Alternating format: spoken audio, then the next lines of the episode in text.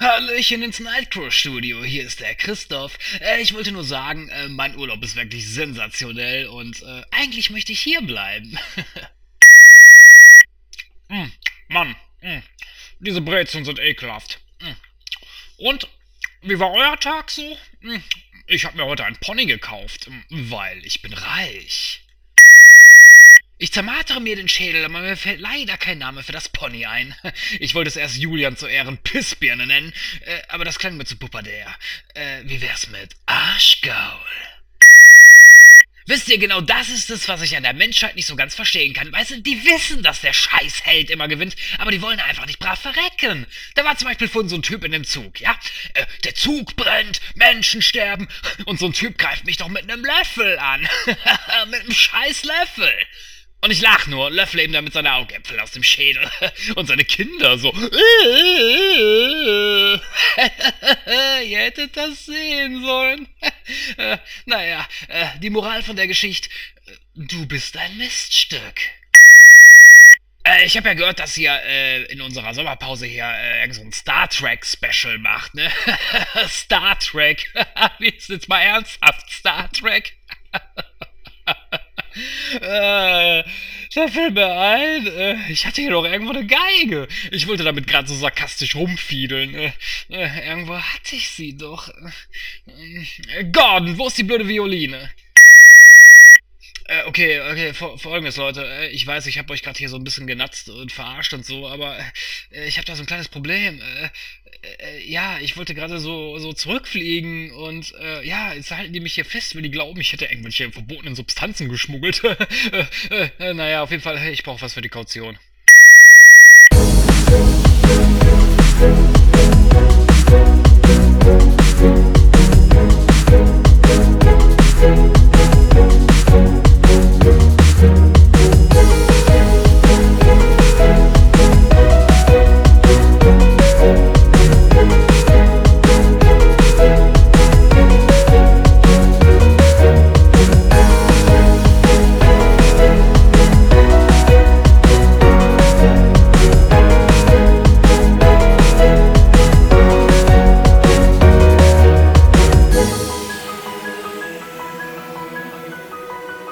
Hallo und herzlich willkommen zu der 85. Ausgabe von Nightcrow. Ich bin der Christoph frisch zurück aus dem Urlaub und ich begrüße ganz recht herzlich mit einem liebevollen Hallo an meiner Seite den Julian.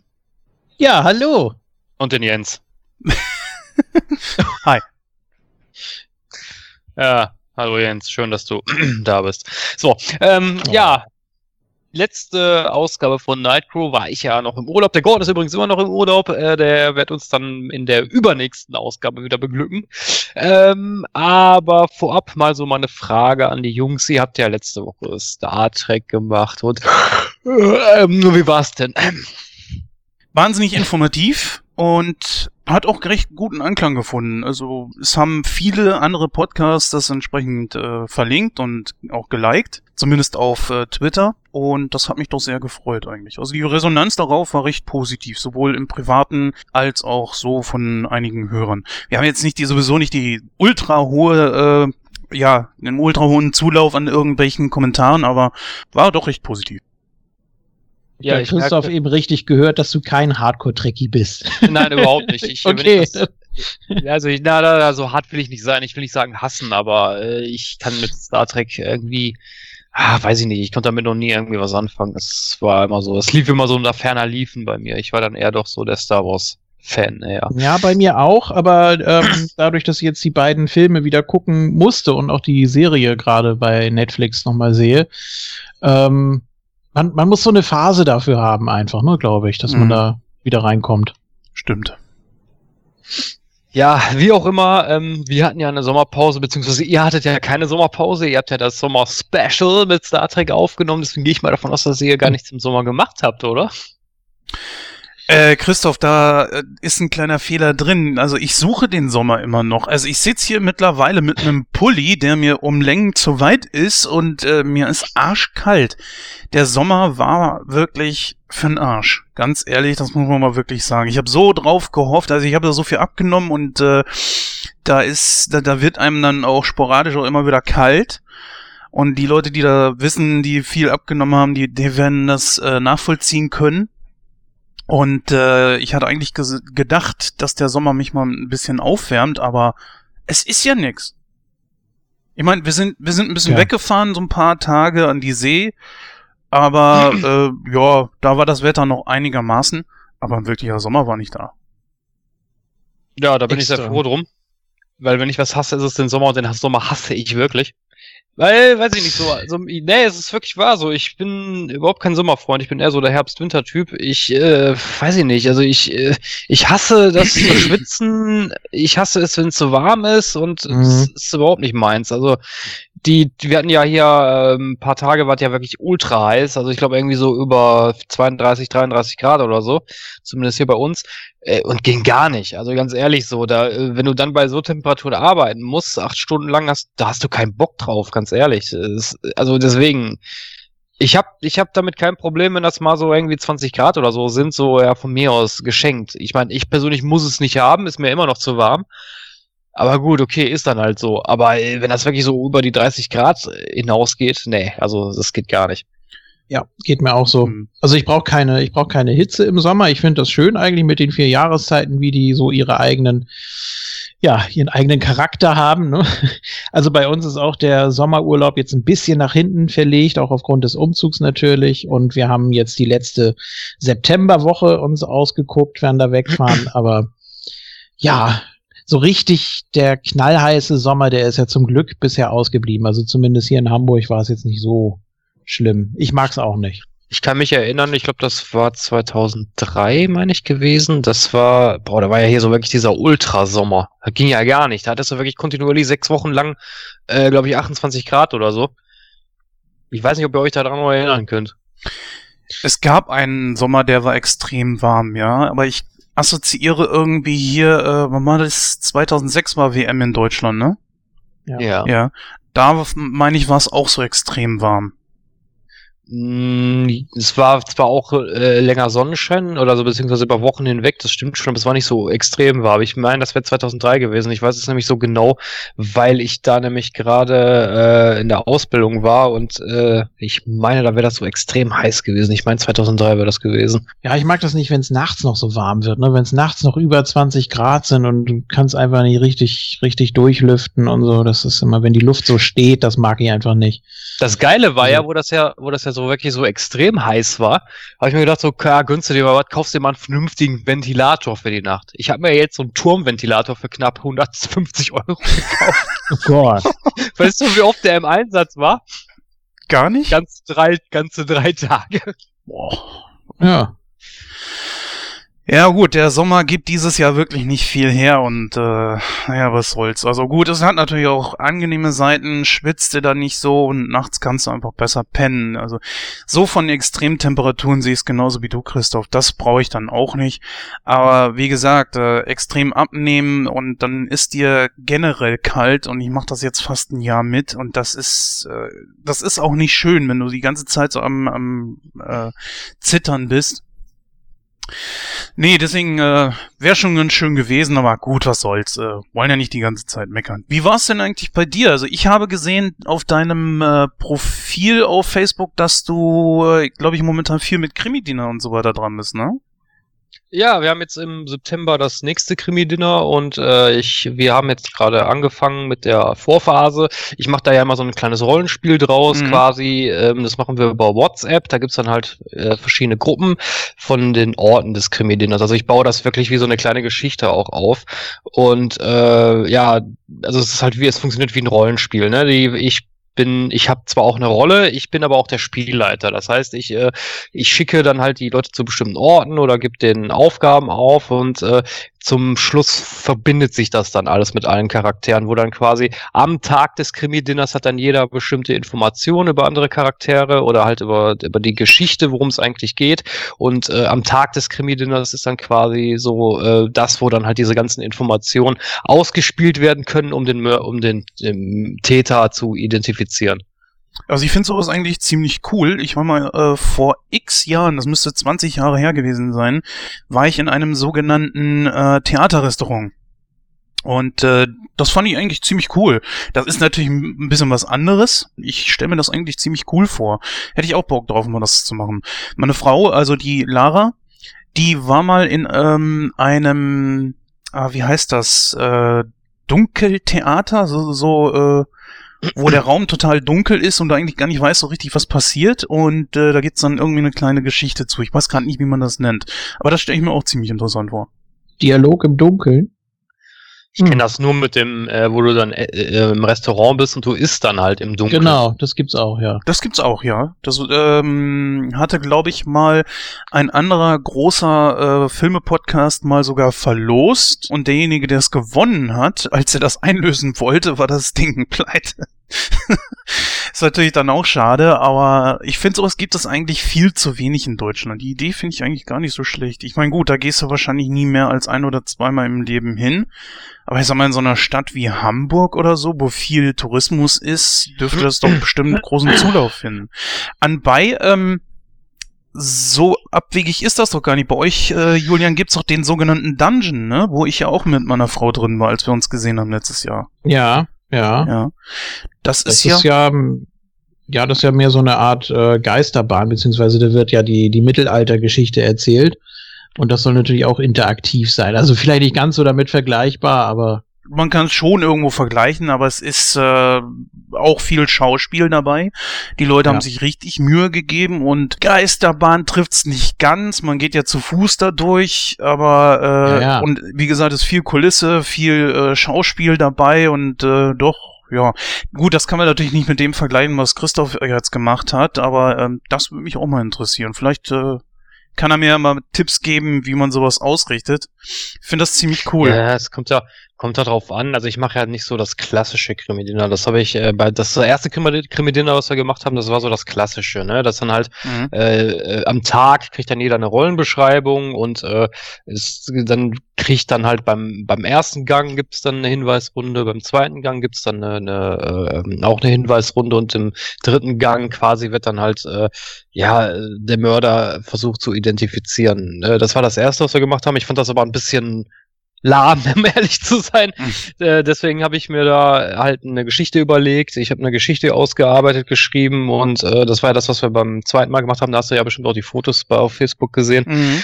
Ähm, da habe ich das so ähnlich aufgebaut, wie ich, wie ich das jetzt mache, halt mit so einem Rollenspiel, ähm, also auch mit so einer äh, ähm, mit so einer Geschichte vorher, also über auch über WhatsApp, wo dann jeder, wo dann jeder seinen Charakter schon als eine Art Rollenspiel gespielt hat.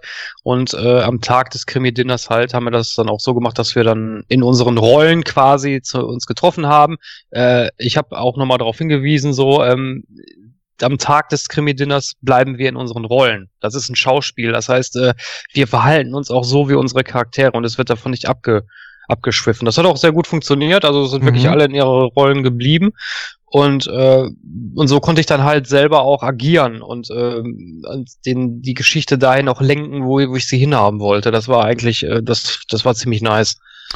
Wo ich dir mal ein Kompliment machen muss, äh, du hast ja jetzt seit einigen Monaten, glaube ich, schon so einen Bart stehen, also ein Kinnbart.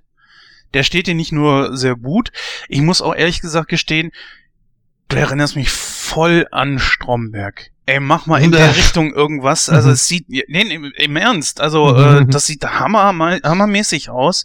Liebe Hörer, ihr könnt ja gerne mal auf unsere Webseite gehen, da ist ja ein Bild von Christoph. Ihr müsst ihn euch einfach nur mal mit Anzug und einem entsprechenden Bart vorstellen. Und äh, ja, er sieht einfach aus wie Christoph Maria Herbst als Stromberg. Super. Ich habe, mir hat ja letztens einer gesagt, ich sehe aus wie Gregor von Rocket Beans. Ah, die kenne ich nicht, das tut mir leid.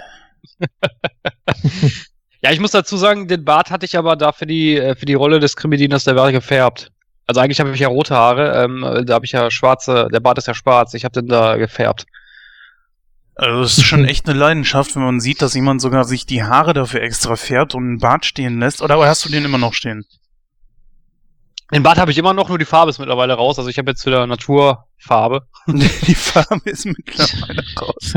Das Witzige ist jetzt nur bei dem Krimi-Dinner, was wir jetzt machen, das ist quasi eine Vorgeschichte von unserem ersten Krimi-Dinner. Da spiele ich wieder den gleichen Charakter. Das heißt, ich muss vielleicht wieder den Bart färben. Ja, äh, halt uns mal auf dem Laufenden. Also ich finde das, ich finde das ziemlich gut und dass das im privaten Bereich ja so klappt, das finde ich echt nicht schlecht. Weil du hast das ja letztes Mal auch schon mal angesprochen. Ich weiß gar nicht in der 83, 82 oder so. Da war der Julian auch nicht mit bei bezüglich äh, das mit Leute und und sich verabreden, wie schwer das ist und äh, ja, also dass man das äh, dann noch hinkriegt, also finde ich eine super Das Sache. war auch nicht sehr einfach, weil Das ich wollte das eigentlich erst im November ausrichten, aber dann hatten halt, also wir sind jetzt, wie viel sind wir jetzt eigentlich? Äh, wir sind jetzt insgesamt, Augenblick. hm, Wir sind jetzt insgesamt acht Leute. Und äh, das war das war nicht so einfach, weil wie gesagt, eigentlich hatte ich das erst für November geplant, aber dann konnten dann da wieder Leute nicht und da war das scheiße und ein Kollege von uns arbeitet halt im Schichtdienst und da ist das dann auch mal ein bisschen schwierig.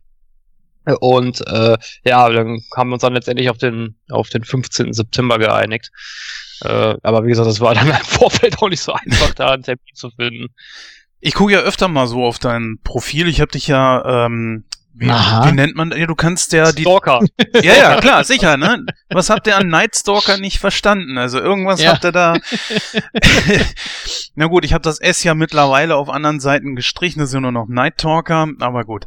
Äh, Ach so, ich dachte Jen. Oh.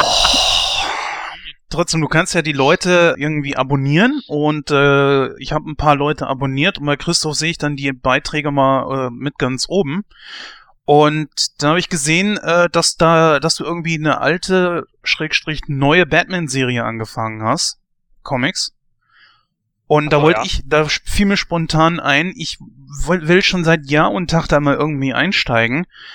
Und da wollte ich dich generell mal fragen, ähm, wie kann ich wo einsteigen als Batman-Fan? Ich weiß nicht, ich gehe in einen Comicladen und da sind natürlich tausende Angebote, aber ich frage mich die ganze Zeit so, ja, was, was ist hier jetzt eine fortlaufende Serie? Was soll ich mir hier holen? Ich habe keine Ahnung. Ja, das ist, äh, also was, was du meinst, was ich mir geholt habe, und zwar hat Panini die No Man's Land Saga neu aufgelegt. Mhm. Das ist eine, äh, das war so ein riesiges Mammutprojekt in den 90er Jahren, das ging über zwei Jahre. Und äh, für mich war das immer so der heilige Gral der, der Batman Comics, weil weil weil es halt bis heute oder bis bis jetzt gab es keine Neuauflage von diesen Comics. Das waren damals, ich glaube, um die 200 Einzelhefte. Und äh, da haben auch sehr viele namhafte Autoren und Zeichner dran gearbeitet. Und deswegen, ich wollte dieses, ich kenne die Geschichte zwar grob, aber ich wollte aber diese, diese, diese Comicreihe mal lesen, weil ich habe sie selber nie gelesen. Und deswegen war ich jetzt ganz froh, dass Panini die neu aufgelegt hat. Das sind jetzt insgesamt sechs Bände. Äh, die ersten beiden habe ich mir jetzt geholt. Die anderen drei und vier sind schon raus und ich glaube fünf und sechs müsste jetzt nächsten Monat rauskommen. Ähm, deswegen war ich da eigentlich super, super euphorisch, dass die das neu aufgelegt haben. Das fand ich richtig klasse. Äh, zu deiner Frage, wo kann man da einsteigen? Das ist halt so die Sache. Also ich, äh, es gibt natürlich, es gibt von früher sehr viele Einzelhefte, auch viele, also beziehungsweise was heißt Einzelhefte? Es gibt ja diese, diese Sammelbänder von, von Panini. Mhm. Da gibt es ganz, ganz gute. Also äh, da irgendwo einzusteigen ist schwierig. Was ich dir empfehlen würde, ist wirklich mit dem New 52 anzufangen. Problem dabei ist allerdings, dass DC momentan wirklich ultra viel raushaut. Also fast jeder Charakter hat irgendwie eine eigene Comicreihe. Äh, ob das so nötig ist, weiß ich nicht. Also finde ich jetzt nicht so prickelnd. Ich weiß nicht, ob sich DC damit einen Gefallen tut, aber okay. Ähm, äh, die haben aber da auch eine ganz gute Comicreihe, die kann man sehr gut verfolgen. Das, das sind auch die Reihen, die ich mir von den neuen Comics hole. Das ist einmal die, ähm, äh, die Reihe heißt einfach nur Batman. Die Batman-Reihe, die müssen jetzt da gerade, glaube ich, bei Band 8 oder so sein. Das fängt auch sehr gut an mit der, äh, mit dem, wenn du das mal siehst, Rat der Eulen, äh, heißt die, heißt das erste, heißt, heißen die ersten beiden Bände. Ähm, da fängt das eigentlich alles so an. Es wird auch viel erklärt, worum es eigentlich in Batman geht. Und äh, was ich auch ganz gut finde bei der New 52, also die haben nicht wirklich alles über den Haufen geworfen, sondern die haben auch wirklich von früher vieles mit reingepackt. Also nicht, es ist ja eigentlich ein Reboot, Mhm. aber die haben trotzdem viele Sachen aus den alten Comics übernommen. Also nicht wirklich alles über den Haufen geschmissen, was ich, was ich auch sehr gut finde. Ähm, dann gibt es noch eine andere Comicreihe, das ist die Dark Knight-Reihe. Da müssten die, glaube ich, jetzt bei Band 9 sein. Äh, die finde ich eigentlich auch ganz nice und schön aufgebaut. Fängt übrigens mit Scarecrow an. Sehr schön. und äh, die kann man eigentlich auch ganz gut verfolgen. Wie gesagt, da wird auch vieles erklärt aus, aus, aus äh, den älteren Comics. Und äh, die Reihe, die ich noch verfolge, ist einmal die Batgirl-Reihe, die finde ich auch ganz gut. Die, die müsste aber jetzt auch bald abgeschlossen sein. Ich meine, die geht auch nur bis, bis zum neunten Band und dann ist die Reihe auch abgeschlossen. Und äh, die Harley Quinn-Reihe verfolge ich. Aber ich meine, das ist jetzt für dich uninteressant, denke ich mal, ähm, weil es da wirklich nur um den Charakter geht. Nö, gerade eben die Charaktere sind bei Batman ja ganz besonders gut ausgearbeitet und deswegen doch, sicher auf jeden Fall. Ich bin ja auch der ganzen äh, DC-Geschichte an und für sich gar nicht mal so, also ich bin ihm sehr aufgeschlossen. Ich äh, mag ja auch dieses äh, DCEU und kann dem bis auf Batman vs. Superman soweit eigentlich äh, nur Positives abgewinnen. Ja, also und bei den, was ich noch sagen wollte, und bei den alten Comics äh, gibt's halt so diese klassischen Reihen, die man halt lesen kann. Ne? Also die, glaube ich, auch ich, zumindest vom Hörensagen jeder kennt. Das ist einmal die Nightfall-Reihe, das sind äh, vier Comic-Bänder, a 200 Seiten. Das ist ja die Geschichte da, wo Bane Batman im Rücken bricht und äh, dann nachher ein neuer Batman äh, quasi in das Kostüm geht, nämlich der Azrael. Dann natürlich klar so die Einzel die Einzelbänder, die man halt kennt, so der Killing Joke, äh, äh, was weiß ich, äh, jetzt natürlich die No Man's Land Saga, klar. Mhm. Ähm, Arkham Asylum, ein düsteres Haus in einer finsteren Welt, das ist auch ganz gut. Äh, Kakophonie ist ganz gut. Äh, ach, da gibt's ganz viele, aber das sind wie gesagt dann so, so Einzelgeschichten. Aber das sind halt so von den älteren Comics, aber die kann ich eigentlich nur empfehlen dass man, die finde ich, sollten in der Comic-Sammlung auch dabei sein. Was ich auch empfehlen kann, die habe ich mir jetzt auch geholt, und zwar die Joker-Anthologie für, ich glaube, äh, zum Jubiläum des Jokers. Ich weiß jetzt gar nicht mehr, ich glaube, 80-jähriges Jubiläum oder 100-jähriges, ich weiß es jetzt nicht mehr so genau. Äh, da sind halt ganz viele Geschichten nur über den Joker drin, auch von, von ganz früh aus, den 40ern. Unter anderem auch das Comic, wo er das erste Mal aufgetreten ist. ich muss dazu sagen, es ist schwierig zu lesen. Weil das irgendwie aus den, bei den älteren Comics aus den 40ern ist das echt. Das ist einfach nur Kacke, Mann. Das ist einfach nur Kacke. Aber okay, es war halt früher so. Wie gesagt, das kann ich. Es gibt auch eine Batman-Anthologie, aber die habe ich mir noch nicht geholt. Wollte ich jetzt die Tage auch mal machen. Da sind dann auch nur Geschichten über Batman drin, auch von, von, von ganz, ganz früher. Ja, wie gesagt, ich finde es unglaublich schwierig, äh, da irgendwie einen Ansatzpunkt zu finden und äh, neue Fans bei zu gewinnen, das halte ich für unglaublich schwierig. Ich weiß nicht, wie es bei Marvel ist, da wird es vielleicht nicht ganz anders laufen, aber äh, ja, wie gesagt, für mich ist es unglaublich schwierig. Ja, also wie gesagt, ich kann nur empfehlen, dann mit dem DC, äh, mit dem New 52 anzufangen. Also da gibt's also wenn du die beiden Reihen, äh, die Batman-Reihe und die Dark Knight-Reihe verfolgst, bist du da, hast du eigentlich einen guten Einstieg. Ja, werde ich mich auf jeden Fall mal umhören. Mal gucken, ob ich da irgendwie was bekommen kann hier. Ist ja nicht der beste Comicladen hier. Das ist ja auch mehr eher so ein... Äh, Amazon. ja, Amazon oder Schleichwerbung. ich kaufe nur noch über Amazon. Die aber Amazon steht schon mittlerweile bei mir in den Fixkosten mit drin. ja. Das ist schon ein Abo. ich habe schon ein Abo bei Amazon. Ja, ja. die wird einfach was zugeschickt, ob du es willst oder nicht. So wie bei äh, ziemlich äh, langer Smalltalk, aber das möchte ich gerne auch noch ansprechen. Ich habe mir, ich, ich weiß, ich spiele einer von euch Tomb Raider. Ja, früher habe ich das oft gespielt. Oh, das, das allererste Mal so testweise war nicht so meins. Die, die Polygonfrau, ja, ja. Ach so, ja, ja, genau. Gab's ja bei dir auch, habe ich auch irgendwas drüber gelesen. Ich glaube, du bist nicht so begeistert von dem Spiel. Nicht, du findest es nicht scheiße, glaube ich, aber mh, hm, bist auch nicht so begeistert, ne? Äh, ich habe ich mir ja dieses Rise of the Tomb Raider geholt, das ist ja das äh, Neue, in Anführungsstrichen. Nicht so neu ist es jetzt auch nicht mehr. Ich glaube, das kam, wann kam das raus? 2015, glaube ich. Äh, ja, was heißt nicht begeistert? Also ich, ich find's vom, vom Spielprinzip her ist es, hat es sehr viel Ähnlichkeit mit äh, Metal Gear. Das ist eine andere Spielereihe, auch eine großartige Spielereihe, möchte ich mal kurz dazu sagen. Ähm, es hat auch ein bisschen Ähnlichkeit sogar mit der Arkham-Reihe von Batman, weil einige Moves erinnern mich so ein bisschen daran. Ähm, ich finde aber, ich weiß nicht, also die, das, die Grafik ist super, keine Frage. Das, das Gameplay, ja, ist auch in Ordnung. Ich finde aber, ich, ja, weiß ich nicht, also Maria Koschny spricht da die Lara. Ich möchte, Maria Koschny hatten wir ja schon mal bei uns zu Gast im, im Nightcrow, ist auch eine super nette, keine Frage, aber ich finde ihre Stimme passt nicht zu Lara Croft, weil das klingt komisch. Ich weiß, äh, so in der Reihe soll ja Lara so, so jünger sein, obwohl die schon ziemlich viel drauf hat und ziemlich viele Leute umbringt, obwohl die so jung ist. Das finde ich auch so ein bisschen komisch. Aber okay. Ähm, ich weiß nicht, von der, von der Stimme her passt irgendwie nicht. Das, das klingt, das klingt einfach nicht, weil ich glaube, Maria Koschny spricht ja auch Katniss in äh, Tribute von Panem, ne? Ja, ja, Jennifer Lawrence, genau. Ja, genau, und das erinnert mich dann immer so ein bisschen daran und ich finde, das passt irgendwie nicht. Ähm, die Story an und für sich, ich finde, die Story fesselt einen auch nicht so, weil, äh, ich weiß nicht so, ähm, es ist, äh, die Story ist sehr vorhersehbar irgendwie, also ich wusste schon von vornherein so, ja, was, was passieren wird und das ist dann auch tatsächlich so passiert. Und ich finde, die fesselt einen nicht so, so wirklich. Also es ist keine Geschichte, wo ich jetzt sage, so, oh, die ist super geil, äh, äh finde die, die, da möchte ich mehr drüber wissen, weil das ist dann irgendwie so, wenn mich die Story schon nicht fesselt, interessiert mich das auch schon gar nicht mehr. Also du kannst ja so immer bei Lara Croft so viele Dokumente finden, die dann irgendwie so die Story erklären und so. Und da klicke ich meistens weg, wenn das, wenn diese Dokumente da vorgelesen werden, weil das interessiert mich dann auch schon gar nicht mehr.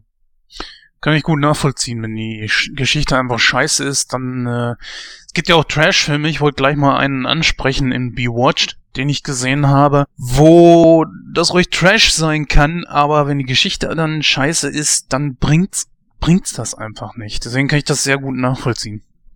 Ja, wie gesagt, also, also vom, vom, vom Gameplay her ist es okay. Wie gesagt, das erinnert mich halt sehr an Metal Gear und Metal Gear hat ja zum Beispiel eine sehr komplexe Story. Eigentlich ist das Spiel mehr ein Film als ein Spiel.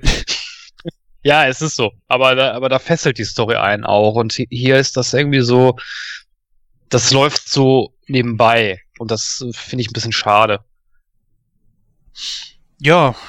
Ja gut, ich muss ehrlich gestehen, ich habe ähm, nur noch eine PlayStation 3, die nicht genutzt wird, außer als Blu-ray-Player. Und ansonsten bin ich ja mittlerweile wieder voll auf Nintendo umgestiegen. Jetzt aktuell habe ich die Breath of the Wild fast durch ich habe, ähm, wer das Spiel kennt, also Zelda natürlich, ne, Legend of Zelda, Breath of the Wild. Ich hab's fast durch. Es gibt ja in dem Spiel fast 900 Crocs. Ich bin bei 750 und es gibt ja fast 120 Schreine, glaube ich. Bin bei weit über 100. Ich habe die meisten Nebenmissionen. Ich habe das Spiel zu 80% schon durch. Werde aber auch diese Nebenmissionen da nicht kaufen, weil dann reicht's auch dann habe ich genügend Zeit in dieses Spiel investiert und dann ist eigentlich gut. Ja, und äh, was ich übrigens äh, gerne noch äh, sagen wollte, ist, äh, Splatoon 2 ist momentan ziemlich hier bei uns im Kommen. Also das ist, das macht echt richtig, richtig viel Fun. Gut, dann würde ich sagen, schließen wir mal den Smalltalk und äh, widmen uns unserem Programm. Das ist heute nicht so rappelvoll, aber nichtsdestotrotz äh, bitte ich doch mal unsere Susi, den Ablauf der Themen heute mal vorzustellen. Bitteschön.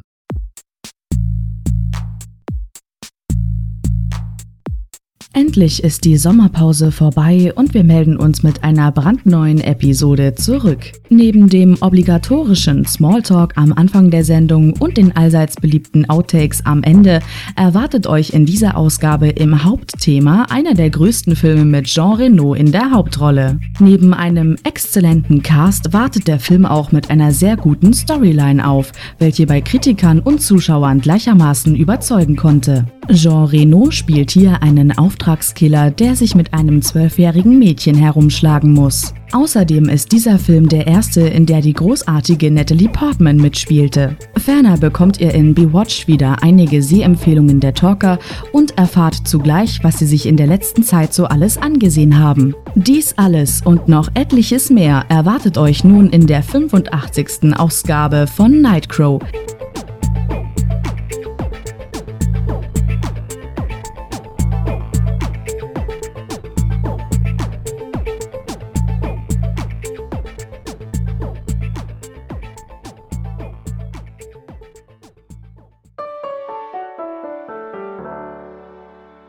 Und dann kommen wir jetzt direkt zu unserem ersten Thema heute, und zwar ist das Be Watched. Was ist Be Watched? Für diejenigen, die das nicht wissen. Und zwar besprechen wir hier Filme, Serien und so weiter, die wir im Laufe der Woche äh, uns angeschaut haben. Und da richte ich mal direkt meine Frage an den Julian. Julian, hast du denn dir denn was Interessantes angeschaut? Wir waren tatsächlich im Kino. Also ich bin ja wirklich sehr selten im Kino, aber diesmal äh, konnten wir nicht widerstehen und haben die ja 20 Jahresbestehensfeier von vom fünften Element natürlich uns gegeben. Ich habe den damals schon im Kino gesehen, 97. Ich bin tierisch alt, ich weiß, aber ja, haben wir einfach noch mal, haben wir einfach noch mal mitgenommen. Lief in ausgewählten Kinos, ich glaube nur am 10.8., beziehungsweise mittlerweile gibt's glaube ich schon ein paar Nachvorstellungen. Äh, war wohl doch die Nachfrage ein bisschen größer. Es war auch ziemlich voll. Ähm, sah auch gut aus, also Bildqualität und so weiter, das, das hat schon richtig gut reingehauen. Auch die Bässe und so, das alles nochmal so zu erleben, das, das war schon nicht schlecht. Also es hat sich auf jeden Fall gelohnt, war jetzt auch nicht so teuer mit 10 Euro pro Nase. Ähm, von daher war ich durchaus zufrieden. Wirst du in T2 gehen? Habe ich auch schon überlegt. Ja, wobei ich bin nicht so der große, ich bin nicht so der große 3D-Fan. Also eigentlich, äh, glaube ich, hätte ich da nicht so viel von. Ähm, aber hätte natürlich was, ne? Mhm. Wollt ihr das denn machen? Äh, sofern T sich T2 ist das T2 ist das nicht eine Musterung bei der Bundeswehr gewesen? ja. Nee, da bist du nicht ganz so gut. Also T2 wird ja mittlerweile, war ja früher Terminator 2, jetzt äh, schreiben sie bei Trainspotting auch äh, beim zweiten Teil T2, also von daher kann man sich da glaube ich schon mal vertun. Nee, ist tatsächlich Terminator 2 mit gemeint. Der kommt ja jetzt als 3D Remake, glaube nur für einen einzigen Tag in die Kinos. Ja. Ja, wenn es geht, werde ich da auf jeden Fall rein, ja. Ich habe auch generell schon so überlegt, warum bringt man nicht grundsätzlich mal ältere Filme wieder zurück in die Kinos und zwar dauerhaft. Ähm, ich weiß nicht, ob das so eine Lizenzfrage ist oder ob das immer mit einem Risiko behaftet ist, wenn er schon hundertmal im Fernsehen lief, ob die dann denken, das lohnt sich nicht oder so. Es ist ja so ein kleiner Trend, ne? Also mit Star Wars gab's das, mit mhm. äh, Zurück in die Zukunft, mit einigen anderen noch aber dann auch immer nur für einen Tag und dann nie wieder. Also ich fände das gar nicht so schlecht, wenn man so das ins reguläre Kinoprogramm wieder aufnehmen würde, dass man dann einfach mal so ein ja, so eine, so eine Classic-Line da eben macht und das Ganze dann auch vier, fünf, sechs Wochen am Stück läuft. Und ich glaube, das könnte sich lohnen, weil es eben viele Filme gibt, ähm, gerade so aus unserer Generation, die es so gerade eben verpasst haben, vielleicht, für die sich das lohnen würde, die das gerne mal wieder im Kino sehen würden. Weiß nicht, wie ihr das seht, aber ich fände das gar nicht so schlecht. Also gerade so aus den 90ern, wo es jetzt gerade so mit äh, CGI ein bisschen mehr losging und auch beim fünften Element hat man das gesehen. Also das sah auch schon auf der großen Leinwand nochmal richtig gut aus. Weiß nicht, ob da nochmal nachgeholfen wurde oder so, aber ich denke, das könnte, könnte sich schon lohnen. Sagen wir es mal so, bei einem Terminator 1, wo teilweise Animatronik benutzt wurde, wo er sich zum Beispiel das Auge rausschneidet, wo er auf äh, Maske und Animatronik und so gesetzt wurde, oder wo auf ähm, ähm, hier, wo der Terminator nur noch als Endoskelett äh, gezeigt wurde, wenn man das einfach mal mit CGI überarbeiten würde und dann nochmal in die Kinos bringen würde, würde ich mir das auf jeden Fall nochmal geben. Warum nicht? Weiß ich nicht, also bin ich jetzt nicht so der Fan von, wenn man alte Filme ständig immer remastert. Das ging mir schon bei nee. Star Wars auf den Sack. Also remastered auch nicht unbedingt. Ich will auch nicht, dass irgendwelche Effekte äh, da aufpoliert werden. Also nicht, nicht falsch verstehen. Es geht mir einfach nur um die Filme als solches, dass man die einfach nochmal auf der Leinwand sehen kann. Und äh, das können natürlich auch Filme sein, die jetzt gar keine großen Effekte haben, aber die einfach auf der Leinwand besser rüberkommen.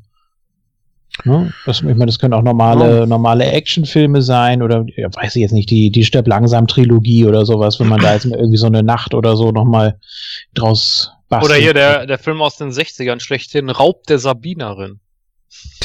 Was? Ach du Scheiße.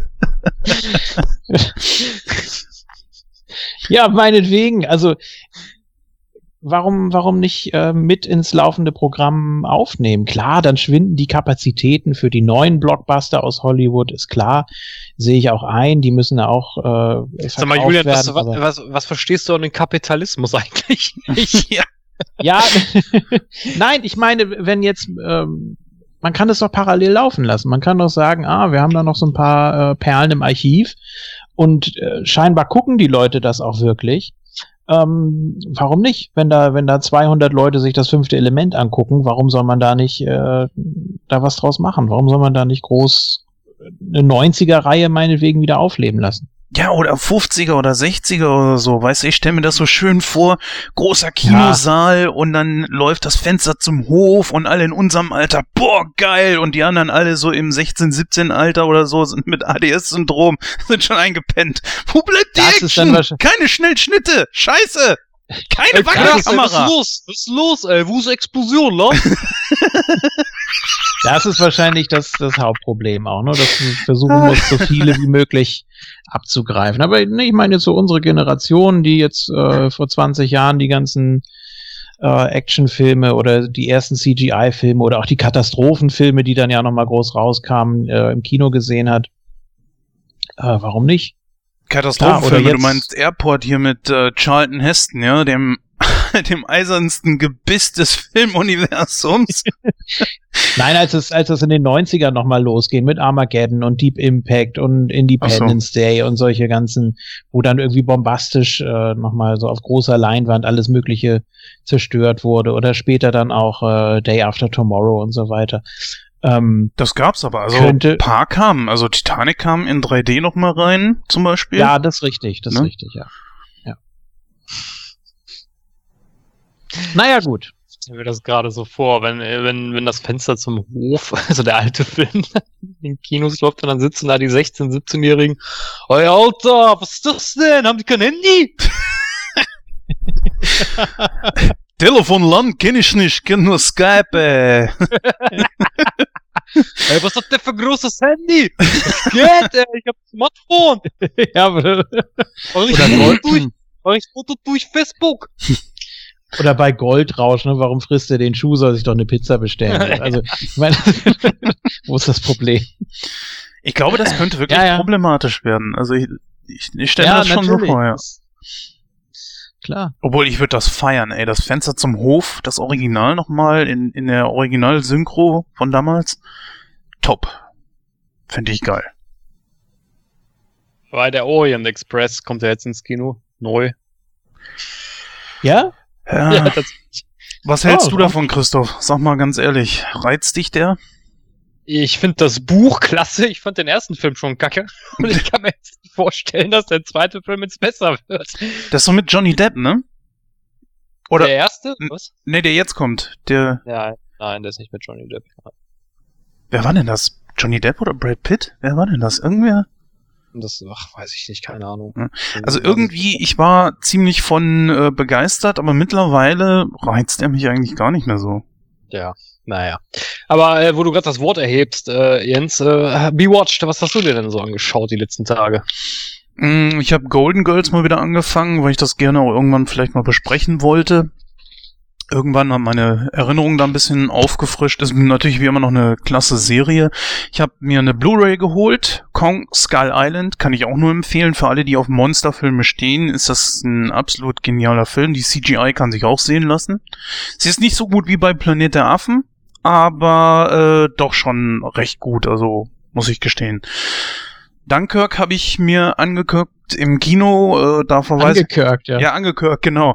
Habe ich mir angeguckt und äh, da verweise ich dann natürlich auf Sneak Week 27, was ja auch schon draußen ist. Da habe ich das ja schon mal ein bisschen besprochen, genauso wie Planet der Affen. Äh, Sherlock habe ich angefangen, eigentlich um das alles noch mal ein bisschen aufzufrischen, bevor ich jetzt die neuen Folgen wieder gucke. Aber die, da höre ich eigentlich auch nur Gutes drüber, aber da bin ich leider noch nicht. Und ich habe mir einen Film gegeben, da bin ich mit einem Kumpel vor kurzem noch drauf äh, gekommen. Ich habe noch nie Street Fighter gesehen. Ein absoluter Trash-Film, aber ich konnte mir natürlich nichts drunter vorstellen, weil ich den Film immer gemieden habe. Jetzt habe ich ihn für drei Euro auf Blu-ray gekriegt und ich dachte mir, drei Euro, dann gibst du ihn dir mal. So, äh, ich wollte den zusammen mit einem Kumpel gucken, wollte aber mir schon mal eine Meinung bilden, habe so die ersten 20, 30 Minuten schon mal geguckt und das ist, äh, ich würde nicht sagen, dass ich dafür eine Sehempfehlung geben kann. Der Film ist wirklich trashig. Man merkt auch so, dass er das sein soll.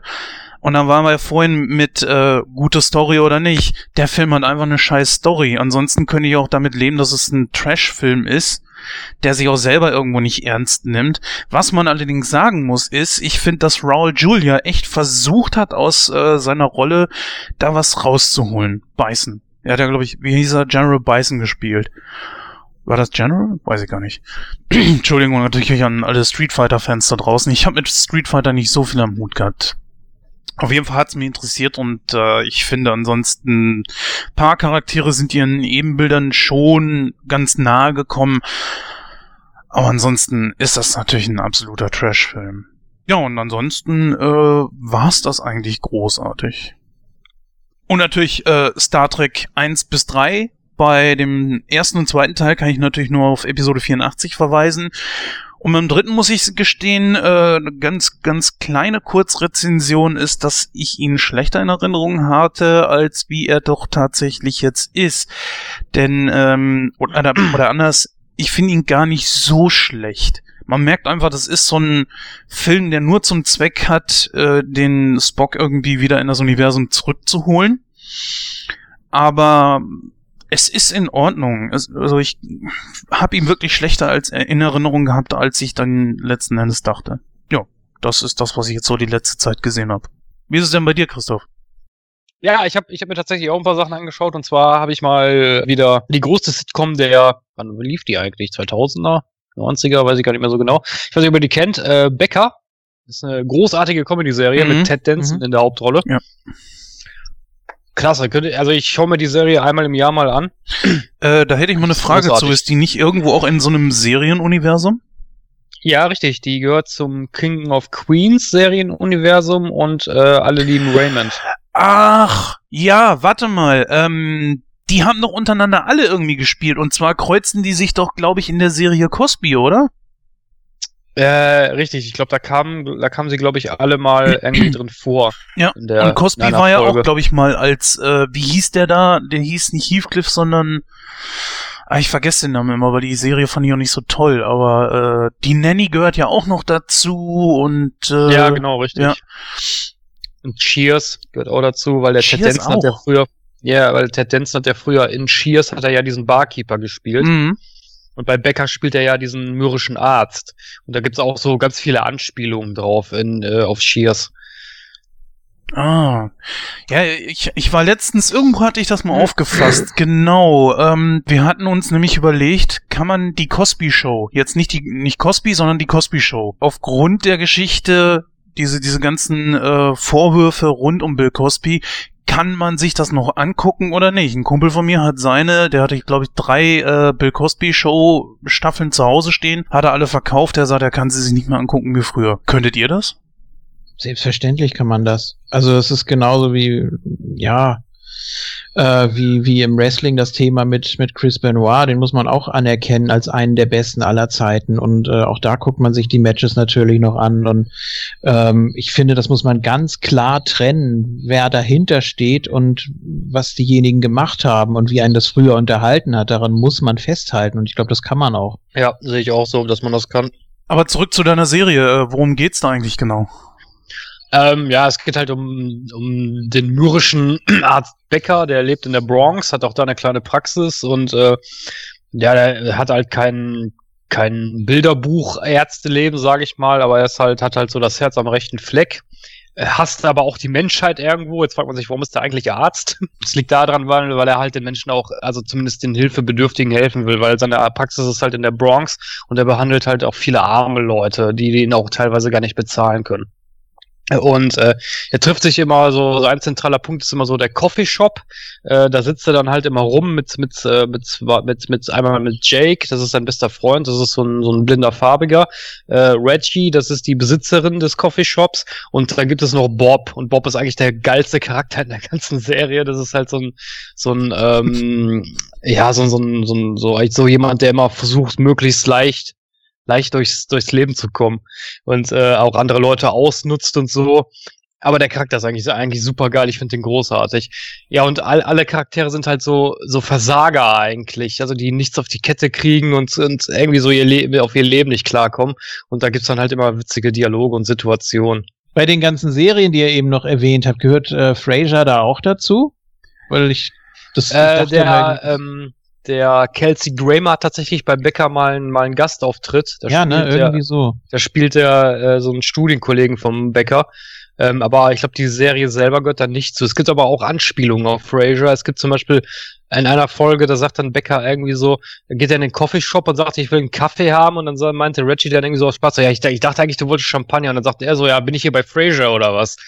Ist, da gibt's auch so Anspielungen drauf. Das ist auch immer schön, wenn in äh, Sitcoms die vierte Wand durchbrochen wird, ne? Wenn die einfach so direkt in die Kamera gucken oder so, oder weiß ich nicht, wenn bei Two and a Half Men äh, Ashton Kutcher da die Treppe runterkommt und sagt, oh Gott, es sieht aus, als hätte hier Charlie Sheen gehaust. äh, solche Sachen immer, ne? Also ich glaube, da, da gibt man sich schon so ein paar Seitenhiebe untereinander auch.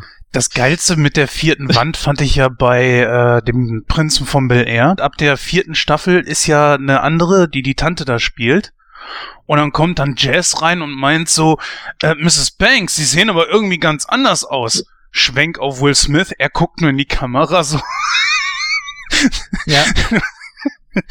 Ach so, Ja, ja. so nach dem Motto, ach, tatsächlich? Ah, das gab's auch irgendwo in einer anderen, ach, ich komme jetzt gerade nicht drauf. Ach, wo war denn das? Oh, das gab's ganz oft. Also bei Alf Ja, gab's das weiß, mal. Da hatte äh, zum Beispiel Mr. Ogmanik einfach mal direkt in die Kamera geguckt und hat dann gesagt, so, ja, verdammt nochmal, was ist denn bloß los? Also zum Beispiel, gut, das war nicht so witzig, aber das, das gab's sehr häufig. Bei den Bundys gab's das, glaube ich mal. Mm, ich weiß jetzt gerade gar nicht, wo noch. Also ich meine, dass die meisten Sitcoms das irgendwann mal machen. Ja. Ich komme jetzt gerade nicht drauf, das ging jetzt irgendwie um die Stimme, da war auch irgendwie eine andere Schauspieler, Schauspieler oder Schauspieler, ich weiß aber nicht mehr, wo es war. Und dann mein, sagte dann auch irgendwie der Akteur irgendwie so, ja, sie haben eine ganz andere Stimme. Und dann kam es auch irgendwie so einen Schwenker und war auch irgendwie total geil gemacht. Ah, das erinnert mich jetzt, hat natürlich damit nichts zu tun, aber ähm, also ist was ganz anderes. Hier an ähm, die Big Bang Theory, wo sie mit der deutschen Synchro so ein bisschen gespielt haben. Wo der, der deutsche Sprecher von äh, Leonardo DiCaprio ist ja der Sprecher auch von Sheldon. Da haben sie diese Stimme draufgelegt. Der hat ja eigentlich irgendjemanden aus den USA nachgemacht und meinte dann so, ich kann aber auch richtig gut den Leonardo DiCaprio nachmachen. Und dann hat halt der Sprecher von DiCaprio äh, den dann äh, gesprochen auch. Das ist natürlich auch eine coole Sache. Also es gibt auch da manchmal etwas, wo die deutsche Synchro dann auch mal so greift. Das finde ich ganz cool eigentlich. Ja, dann habe ich mir noch was angeschaut und zwar habe ich mir, ähm, äh, was heißt ein neuer, ist schon ein etwas älterer Animationsfilm von Batman, den hatte ich aber noch nicht und zwar Justice League Dark. Da ging es, was heißt, es geht eigentlich nie, Batman kommt da zwar drin vor, es geht aber nicht so stark um Batman, sondern um Konstantin. Äh, was mir da aufgefallen ist, also in den Comic ist Konstantin eigentlich ein Raucher, also ein Kettenraucher und äh, ein ziemlicher Arsch. So, in dem Animationsfilm raucht Konstantin aber nicht. Das haben, das, ha- weil DC hatte ja damit Probleme, einen Charakter darzustellen, der ein Kettenraucher ist. ähm, da habe ich mich dann so gefragt, so, okay, DC, ihr habt damit Probleme, wenn ein Charakter raucht. Aber ihr habt kein Problem damit, wenn er sich um den Verstand säuft. Das geht in Ordnung, yeah.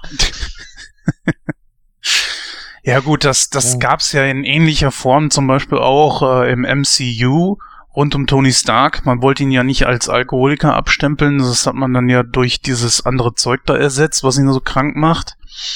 Ja, okay. Ja, wenn man das so konsequent macht, okay.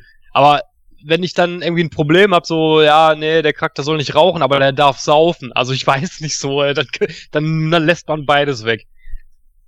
Das heißt also, dieser Charakter sollte in dem Film nicht rauchen, aber er hat in den Comics geraucht, okay? Richtig, in den Comics, in den Comics ist er Kettenraucher, weil Konstantin hat ja Krebs, der kann aber nicht sterben. Und der, weil er ja halt seine Seele verkauft hat. Und äh, in den Comics ist er ein Kettenraucher, der säuft wie ein, der säuft wie, wie ein Loch und äh, ist eigentlich ein ziemlicher Arsch. Das war auch alles in den Filmen so, in dem Zeichentrickfilm, kein Ding so, aber der durfte halt nicht rauchen. Und ich mir so gedacht habe, so, Oh. was, was stimmt denn nicht mit euch? Ja, im Moment ist das sowieso. Die sind alle sehr übersensibilisiert, was so äh, die Filme und so weiter betrifft. Äh, Wenn ich da an Spider-Man denke und eine farbige MJ, wa- was, hä? Oder hier der äh, Flash plötzlich auch ein, was ist der Inder? Inder ist das, Äh, glaube ich, ne? Der Typ sieht so aus, als wäre er indischer Abstammung oder so. Auf jeden Fall auch mit dunklerer Hautfarbe. Ich weiß es nicht, also man geht momentan echt ein bisschen weit, finde ich.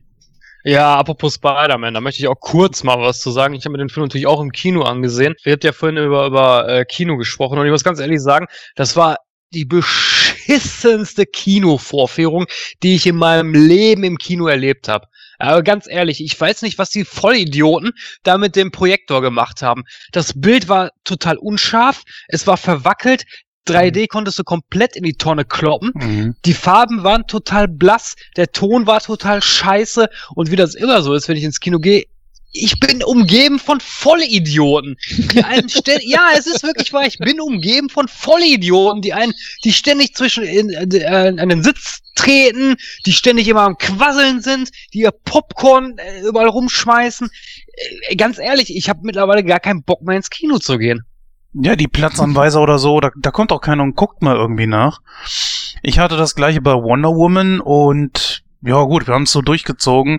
Ich finde 3D an sich ist sowieso unscharf. Ähm, ja, ich habe auch die Quatsche an Toren bei mir. Aber darfst du dann auch nichts sagen? Äh, ja, was willst du machen? Das vermiest es mir leider auch so oft. Also, wie gesagt, ich kann, also, dass, dass im Kino nur Vollidioten rumsitzen, daran habe ich mich ja schon mittlerweile gewöhnt. Aber, aber das Bild ging gar nicht. Also, da, ich weiß nicht, wie, wie viel habe ich bezahlt? 18 Euro oder so? Äh, sorry, also das geht gar nicht. Also ich, ich war wirklich kurz, kurz drauf und dran zu gehen und mich zu beschweren, weil das, das geht nicht. Also wenn ich so viel Kohle bezahle, dann will ich da ein vernünftiges Bild haben. Warum bist du nicht einfach von nach vorne gegangen und hast was gesagt? Ja, ich saß halt gerade mittendrin und dann war mir das auch egal, aber ey, ganz ehrlich, pff, Wie fandst du den Film an sich? äh, Schwierig, ne? ja, Ja, schwierig. Also ich ich, ich, äh, ich, äh, ich sag nicht, dass er mega scheiße ist, das nicht, das ist er definitiv nicht, aber äh, er ist aber auch nicht gut, meiner Meinung nach. Also es ist, es ist, es ist kein nichts Halbes und nichts Ganzes irgendwie.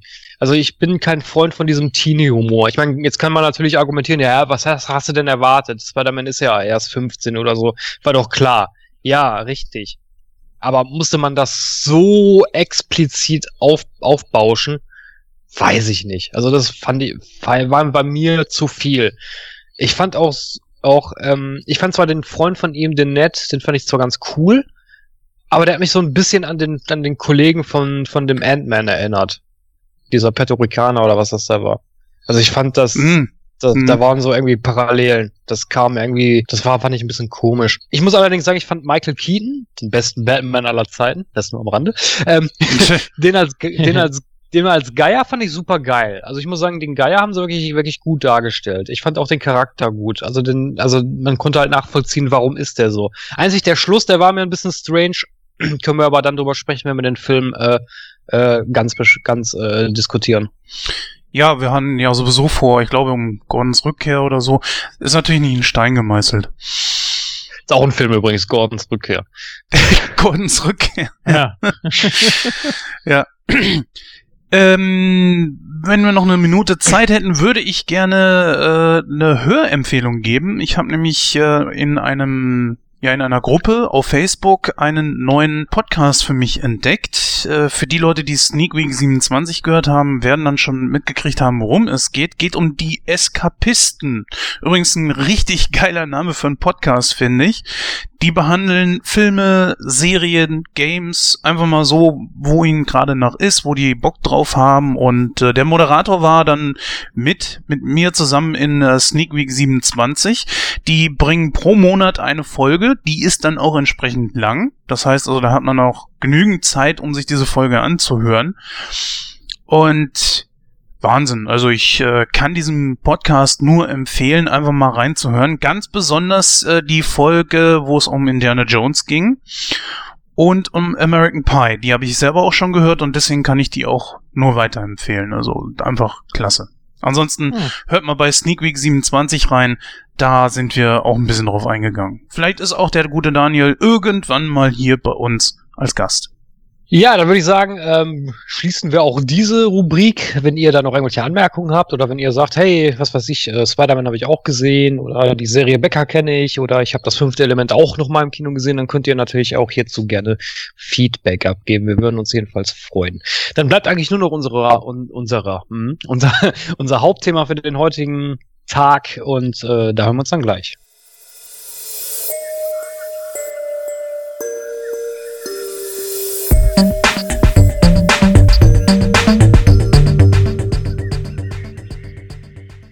Mal der Appell an dich, äh, wenn ich das nächste Mal nicht dabei sein sollte, übernimm das bitte.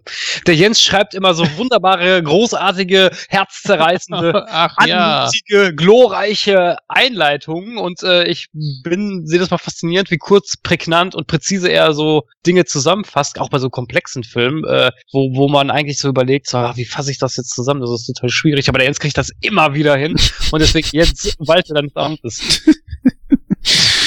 Oh Mann, ja, wir besprechen heute Leon der Profi.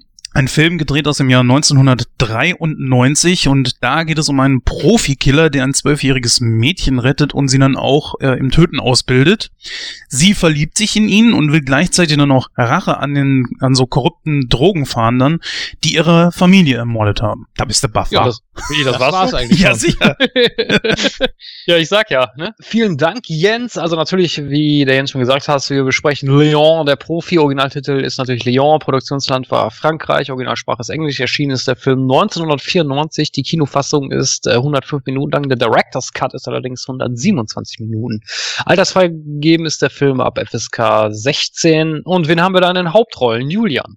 Ja, zum einen natürlich Jean Renault, den man ja auch kennt, zum Beispiel vom rosaroten Panther oder den purpurnen Flüssen oder ja, noch ein paar andere, ne? Fällt mir jetzt gerade keine ein, aber ich weiß, dass ich schon etliche mit ihm gesehen habe. Das ist jetzt natürlich etwas peinlich. Äh, Egal, dann haben wir richtig, Den natürlich, nicht die so tollen, 98er. ja, ja, den trashigen. Ja, an der Seite von Matthew Broderick und so weiter. genau. Ähm, ja, stimmt. Der und, spielt äh, auch immer, entschuldige Julian, der, das wollte Ja. ich nochmal anmerken, der spielt auch immer dieselben Rollen. Profikiller oder Bulle oder irgendwie Geheimagent oder so, das ist sein Ding, oder? Ja, bei äh, Ein Sommer in der Provence, der mir gerade noch einfällt, da äh, spielt er einfach nur einen Großvater. Ja, dann haben wir äh, Natalie Portman natürlich. Kennt man ja zum Beispiel aus Black Swan oder aus der neuen Star Wars Trilogie 1 bis 3. Ja, und dann natürlich Standard äh, für Luc Besson, der ist, glaube ich, auch überall dabei. Gary Oldman war auch im fünften Element der Bösewicht. Ist ja auch sonst überall der Bösewicht. Hat auch bei Air Force One unter anderem mitgespielt und noch in einigen anderen. Also, ja, und Commissioner Gordon, ne? Ja, richtig. Da war Ja. er aber nicht der Bösewicht. Nee, da war nicht der Bösewicht. Ausnahmsweise mal. Aber sonst hat er natürlich auch sehr, sehr gut drauf immer. Und dann haben wir noch Danny Aiello, sagt mir jetzt gerade nichts, auch wenn mir das Gesicht bekannt vorkam, als Tony, also der Vertraute, der Freund von Leon. Ja, dann könnte man vielleicht noch erwähnen, Alan Green hat auch nur eine sehr, sehr kleine Rolle als äh, Mathildas Mutter. Die kennt man unter anderem aus Pushing Daisies, wo sie eine der beiden Tanten gespielt hat. Und natürlich äh, der kleine Horrorladen. Ja, das ist lange her bei mir, aber wenn du das sagst, glaube ich dir das natürlich. Ja. 1986 erschienen übrigens. Ja, Schöner Film. Ja, natürlich ähm, gehört zu uns, bei uns in Deutschland natürlich auch die Synchronisation dazu. Und da möchte ich dich doch mal bitten, Julian, ähm, führ doch mal die wichtigsten Synchronsprecher noch mal kurz auf. Ja, auf jeden Fall. Äh, typische Stimme für Jean Renault, natürlich äh, bis auf den rosaroten Panther 2, da hat er das nicht übernommen, ich weiß nicht warum. Joachim Kerzel, die Standardstimme von Jack Nicholson natürlich, äh, JT Walsh in einer der späteren Filme auf jeden Fall, bei Breakdown unter anderem und noch in einigen anderen. Äh, James Kahn natürlich bei Misery und so weiter. Also er hat so diese, diese rauen Stimmen, diese rauen Charaktere, die alten Haudegen. Ähm, Ähm, du hast einen wichtigen, aber ich glaube, seinen Hauptcharakter hast du ja vergessen, ne? Ja, Ja, klar. Anthony Hopkins, Dustin Hoffman, Jack Nicholson sind ja die Stimmen, wofür er ja bekannt ist eigentlich. stimmt, ja, natürlich. Also Dustin Hoffman und Anthony Hopkins habe ich jetzt glatt unterschlagen. Das tut mir leid. Ja, das, das, das stimmt natürlich, ja. Ähm, dann Andrea Imme, sagt mir jetzt zwar nichts, aber das war die, die Stimme von Natalie Portman in diesem Fall. Ich gucke jetzt gerade noch mal, ob sie mir bekannt vorkommen müsste. Mila Kunis wird hier zum Beispiel aufgeführt aus den äh, wilden 70ern. Das ist mir auch neu. Ähm, dann haben wir natürlich Thomas Petruo, der Gary Oldman hier synchronisiert. War ja auch schon zu Gast im Interview. Genau. Ja, kannst ja mal kurz rausgucken, welche, welche Ausgabe. Gerne du bist doch. ja der Experte für. Aber das ist auch so äh, schwierig, da auf die Seite zu gehen und zu gucken. Ja, total. Ich überlasse das jetzt hier, weil ich gerade auf der anderen Seite bin, wie du dir vielleicht vorstellen kannst. Ähm, nein, natürlich der Biff-Sprecher aus Zurück in die Zukunft. Genau, und zwar, Ja. danke fürs Zeitüberbrücken. Das war Episode Mhm. 45, wer da gerne mal reinhören möchte. Das war ein wirklich tolles Interview, muss ich sagen. Ich finde aber, ehrlich gesagt, die Stimme passt einfach nicht für, für ihn. Also, Gary Oldman Ja. hat ja normalerweise Frank Otto Schenk, der ja auch hier mitspricht. Und irgendwie, mh, ist, Muss ich auch sagen, dass das nicht passt. Ja, dann haben wir Friedrich G. Beckhaus als Tony, also Danny Aiello. Muss jetzt gerade noch mal gucken, äh, wen der sonst noch gesprochen hat. Und natürlich bei Marky haben wir noch äh, Thilo Schmitz, den man natürlich auch kennt. Also der spricht ja meistens wirklich so diese wuchtigen, Mhm. Etwas kräftigeren, meist schwarze Schauspieler und das ist ihm auch wirklich auf den Leib geschrieben. Also Ich glaube, das bekannteste von ihm ist, glaube ich, Tialk aus äh, SG1. Nicolas Böll, Jusline Gassen und natürlich auch Engelbert von Nordhausen, der ja auch, Der ja auch überall mitspricht. der überall mitspricht. Ja. Ja, natürlich. Ähm, Unter anderem in. Nightcrow natürlich in der Ausgabe 34, liebe Hörer, auch wenn ihr da gerne mal reinhören wollt, äh, guckt Ja. mal auf www.nightcrow.de unter Interviews. Da findet ihr ja- alles. Ich sag ja, das ist schon, das ist schon gut so, dass Engelbert von Nordhausen auch ähm, Samuel L. Jackson synchronisiert, weil der ist ja auch überall dabei. gut, dann würde ich sagen, beleuchten wir mal in alter Manier zuerst die Charaktere und dann fangen wir mal mit Leon an und da würde ich direkt mal das Wort an den Jens übergeben. Wie würdest du den guten Leon oder Leon, wie immer man das aussprechen mag, ich weiß gar nicht, wie, ich habe den Film schon länger nicht mehr gesehen. Wie, wie, wie sprechen die denn aus? Leon? Leon, ja. Leon. Ja, wie würdest du denn den äh, guten Leon charakterisieren? Einsam, einfältig, zurückgezogen. Mm, er kennt Werte, er kennt aber auch Verantwortung. So würde ich ihn äh, auf das Niedrigste runtergebrochen charakterisieren. Ich, ich habe wirklich versucht, mich mit diesem Charakter mal auseinanderzusetzen und ich habe da einen ganzen Arsch voll von dem, was äh, ich, ich muss ganz ehrlich gestehen, ich finde diesen Charakter gut. Ich habe mir aber überlegt, es ist eigentlich kontraproduktiv, wenn wir uns da hinsetzen und äh, die meisten von uns werden ihn wahrscheinlich nur äh, positiv bewerten, was ich auch machen würde. Aber ich habe mir gesagt, um einfach mal ein bisschen Gesprächsstoff reinzubringen, werde ich diesen Charakter mal aus negativer Sicht betr- beäugen. Ich, mal gucken, ob ihr dir mal mir da zustimmen würdet. Also ich bin wirklich, das ist jetzt Nitpicking, aber ich habe wirklich versucht, diesen Charakter aus der anderen Sicht zu sehen. Und da bin ich echt mal gespannt, wie da der Gesprächsverlauf sein wird. Ja, zum einen ist es, er tötet zwar Menschen, er ist dann natürlich dann auch direkt sofort in der, äh, in der Rolle des Unsympathischen. Das Publikum soll ihn allerdings natürlich irgendwie näher gebracht werden. Ist natürlich jetzt äh, der Hauptcharakter und der soll irgendwie sympathischer wirken. Das ist natürlich jetzt ein wirklich schweres, äh, eine wirklich schwere Aufgabe für einen Schreiber und für einen Regisseur, das dann auch umzudrehen, weil der Mann ist ein Auftragskiller, ein Mörder. Und wie willst du das wiederum einem Publikum näher bringen, dass er da sympathisch rüberkommt? Das ist zum Beispiel etwas. Fangen wir zum Beispiel mal damit an. Er tötet zwar keine äh, Frauen und Kinder, das sind ja die unschuldigen Wesen, ja, wie es eigentlich mal so ist. Aber jetzt mal so die Frage, was ist denn, wenn er mal irgendjemanden tötet und ähm, dabei wird er beobachtet von einer Frau oder einem Kind und die könnten ihn dann natürlich identifizieren und in den Knast bringen. Was macht er dann nein? Geht er hin und redet den gut zu oder was, was, was wird dann?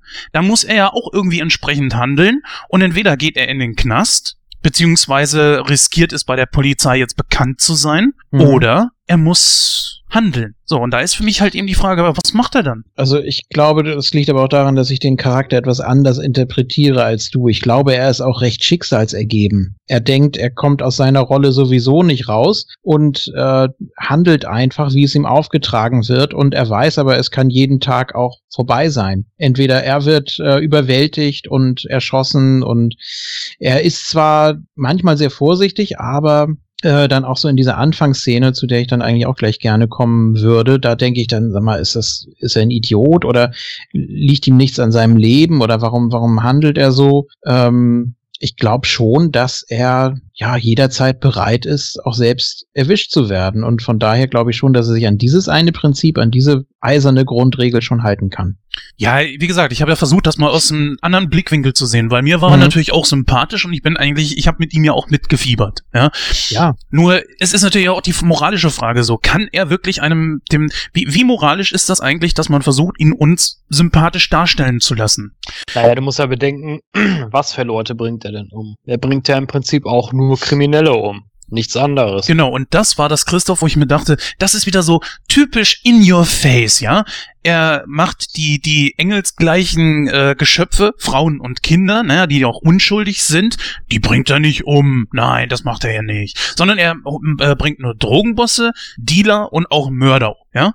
So. Und da ja. versucht man natürlich dem Bild des Mörders irgendwie entgegenzuwirken, indem man ihn halt eben nur Bösewichte abknallen lässt. Nennen wir das jetzt einfach mal, ja, sagen wir mal Robin Hood-Syndrom, ja? ja, Dexter passt da auch ganz gut. Oder so, ja. ähm, Wa ja. wa warte kurz. Weil bei dem Mhm. ist das ja zum Beispiel auch, wenn ich da jetzt äh, mal eine Brücke zuschlage, der bestiehlt ja auch die Diebe, ist aber damit dann wiederum nicht besser als die. Also warum ist derjenige, der solche Menschen, ah, dieser Husten, Entschuldigung, warum ist dieserjenige, der Menschen tötet, die andere töten, besser als die, die er tötet? Irgendwie Das passt das ja nicht überein. Und nur weil es nur halt eben diese Leute sind, Drogendealer, äh, Mörder Naja, ich und so meine, du weiter. musst hier, ich muss hier das, glaube ich, so sehen, dass äh, Leon eigentlich so das kleinere Übel ist, weil äh, Ja. es ist schon ein Unterschied, ob ich, äh, ob ich, die, ob ich jemanden, also ob ich halt jetzt einen Schlussstrich ziehe, indem ich den Menschen töte, kurz und schmerzlos, oder ob ich halt jemand bin, der ja die ganze Menschen äh, kaputt macht durch Drogen, durch Einschüchterung, durch Erpressung etc. pp. Das ist eine ganz andere Hausnummer, also meiner Meinung nach. Äh, wenn ich aber dann jetzt losgehe und ich knall denjenigen einfach nur ab, kurz, wie gesagt, kurz und schmerzlos, ist das, ist das wieder was anderes. Ich meine, klar, es ist ein Mord, das ist keine Frage, ein Mord ist ein Mord, ähm, aber aus der Sicht oder aus der Perspektive gesehen ist das, äh, wir befinden uns ja hier in einer kriminellen Umgebung, nicht in einer normalen gesellschaftlichen Umgebung, sondern in einer kriminellen Umgebung. Und aus dem Blickwinkel muss man das halt sehen. Das ist dann halt wieder was ganz anderes. Ja, tue ich auch. Wie gesagt, ich versuch's halt eben nur, um den Gesprächsfluss ein bisschen ins Rollen zu bringen. Mhm. Mal von der anderen Seite. Aber Es findest ist du... eine, ja, es, Entschuldige, nee, mach Mhm. du erst. es ist auch eine Frage der, der Mentalität oder wie man äh, generell da eingestellt ist, wie der Rechtsstaat zu funktionieren hat. Ich glaube, wenn man die meisten Deutschen fragt, dann äh, halten die schon sehr auf den oder oder am Rechtsstaat fest. Und wenn du jetzt zum Beispiel einen Amerikaner fragst oder irgendjemand, der eine komplett andere Einstellung dazu hat, da sagen die, ja klar, also der der Staat ist viel zu lasch und äh, die Gesetze sowieso und das ist völlig in Ordnung. Na gut, Und das sagt man so aber mal auch. zu- ja, gut, teilweise ja, aber dass, äh, dass diese Lynchjustiz äh, ganz gerne mal greift, ich glaube, das hat äh, was auch mit der, mit der Mentalität eines von, von der Bevölkerung zu tun. Oder wenn man sich jetzt die Jury zum Beispiel anguckt von äh, Grisham, ähm, wo dann auch gesagt wird, ja, das äh, natürlich geht es nicht. In einem Rechtsstaat darf es sowas nicht geben. Und es wird dann trotzdem äh, als gerechtfertigt dargestellt. Ähm, da, da sieht man doch krasse, krasse Unterschiede in der Mentalität oder in der Auffassung eines Rechtsstaates. Und äh, Natürlich, ich bin auch komplett gegen, gegen Lynchjustiz. Ich finde, äh, ich bin, ich bin der Meinung, ähm, jeder Strafe muss auch ein äh, Urteil des Rechtsstaates äh, vorausgehen. Natürlich ist es, ist es im Film dann immer noch mal was anderes, denn da wirst du einfach so reingeworfen und da wird dann gesagt, äh, ja, das, der, der handelt jetzt eben so und du musst dich praktisch auf seine Seite stellen, weil er, wie ihr eben auch schon gesagt habt, das kleinste Übel ist, ne? In dieser, in dieser Kette. Und genauso ist es auch bei Dexter zum Beispiel. Ähm, dass man da eben denkt, ja, äh, eigentlich okay, die haben vielleicht ihre Strafe abgesessen oder wurden vorzeitig entlassen und er macht sich dann da Spaß draus oder versucht da seine, seine Sucht zu befriedigen, indem er die dann umbringt äh, mit seinem Ritual. Ja, es ist halt. Ah, kann man gibt ja- geteilter Meinung sein. Ne? Es gibt ja viele Helden, in Anführungsstrichen, sage ich mal, die auch ihre, Klar. ihre, ihre Gegner töten. Ich meine, äh, wo wir gerade, wo ich gerade von dem Bewatch, äh, nee, gar nicht von dem Smalltalk erzählt habe, aber wenn du Lara Croft spielst, dann bringst du deine Gegner auch um. So, das ist, ist aber egal in dem Moment so, weil, weil du sa sa- sagst ja trotzdem, ja, Croft ist hier halt der Held in der Geschichte. Deswegen kannst du auch losgehen und irgendwelche Leute abknallen oder, oder, oder, mit, oder erstechen oder wie auch immer. Und Leon ist ja hier in dieser Geschichte auch quasi der tragische Held wenn man so Ja. will. Er ist natürlich auch eine gezeichnete Person. Man erfährt ja auch ein bisschen was über ihn, über seine Vergangenheit, was er später dann Mathilda so erzählt. Zum Beispiel auch über seine, ich glaube sogar einzige Liebe, die er je hatte, die er auf entsprechend. Pflanze. Nein, er hat doch. Hast du eine andere Version gesehen? Oder es gibt ja zig Versionen. Es gibt ja nicht nur die, die Extended-Version, es gibt, glaube ich, verschiedene Extended-Versionen. Aha. Ähm, Ich habe äh, 127 Minuten gehabt auf der Uhr. ja gut, dann Ja, das, hast ist du. auch die auf, das ist auch die, auf, von, äh, die ich auf Blu-ray hab. Siehste. Man kann den Film ja auch äh, frei einfach auf YouTube gucken. Da habe ich ihn nämlich Ja. geguckt. Und ähm, Genau. also von daher, wer da Bock hat, kann da gerne dann mal gucken. Die äh, Bildqualität ist natürlich entsprechend, aber naja. Ich habe aber, ver- ich hab aber trotzdem wirklich versucht, so mir das Ganze wirklich sehr kritisch vor Augen zu halten. Ja, es ist tatsächlich wirklich so in your face, ja, dass man versucht wieder mit den typischsten Mitteln, dass äh, diesen Charakter den Leuten einfach irgendwo näher zu bringen. Aber trotzdem, scheißegal, warum, aus welchen Motiven auch er immer mordet, er tut es. So, und da habe ich mich auch halt eben gefragt, okay, mit welchen Mitteln versucht man ihn mir und dem Publikum jetzt näher zu bringen? Zum Beispiel auch wiederum, er kümmert sich natürlich rührig, äh, rührend um ein Kind. Wo kommt das natürlich gut an? Bei Frauen, ja. Und dann natürlich er als gebrochene Person weckt natürlich auch irgendwo wieder so dieses Helfersyndrom. Also man versucht hier wirklich viele Gefühle zu, bei dem, bei dem Publikum zu reaktivieren, um das als Gegenpol zu haben zu seinem Mörder sein. Helfer wider Willen. Ne? Also er möchte damit ja eigentlich gar nicht konfrontiert werden. Er hat ja seine eigenen Sorgen und er weiß auch, dass jeder, mit dem er eine engere Verbindung eingeht, auch mit in Gefahr gerät. Das ist ja völlig klar.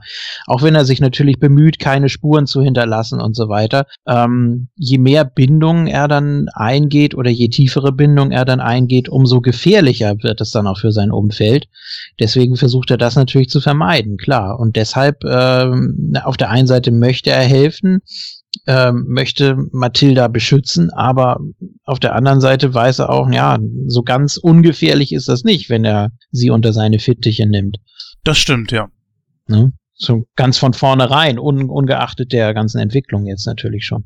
Ja, er verkörpert ja auch Einsamkeit zum Beispiel und auch noch viele andere Charaktereigenschaften, aber jeder von uns zum Beispiel ist mal einsam, ist mal traurig oder so, ja, und deswegen kann man sich in ihn natürlich auch super hineinversetzen und ich finde einfach, man hat hier wirklich versucht, die alle typischen Register zu ziehen, um beim Publikum halt oder um das Publikum auf seine Seite zu ziehen.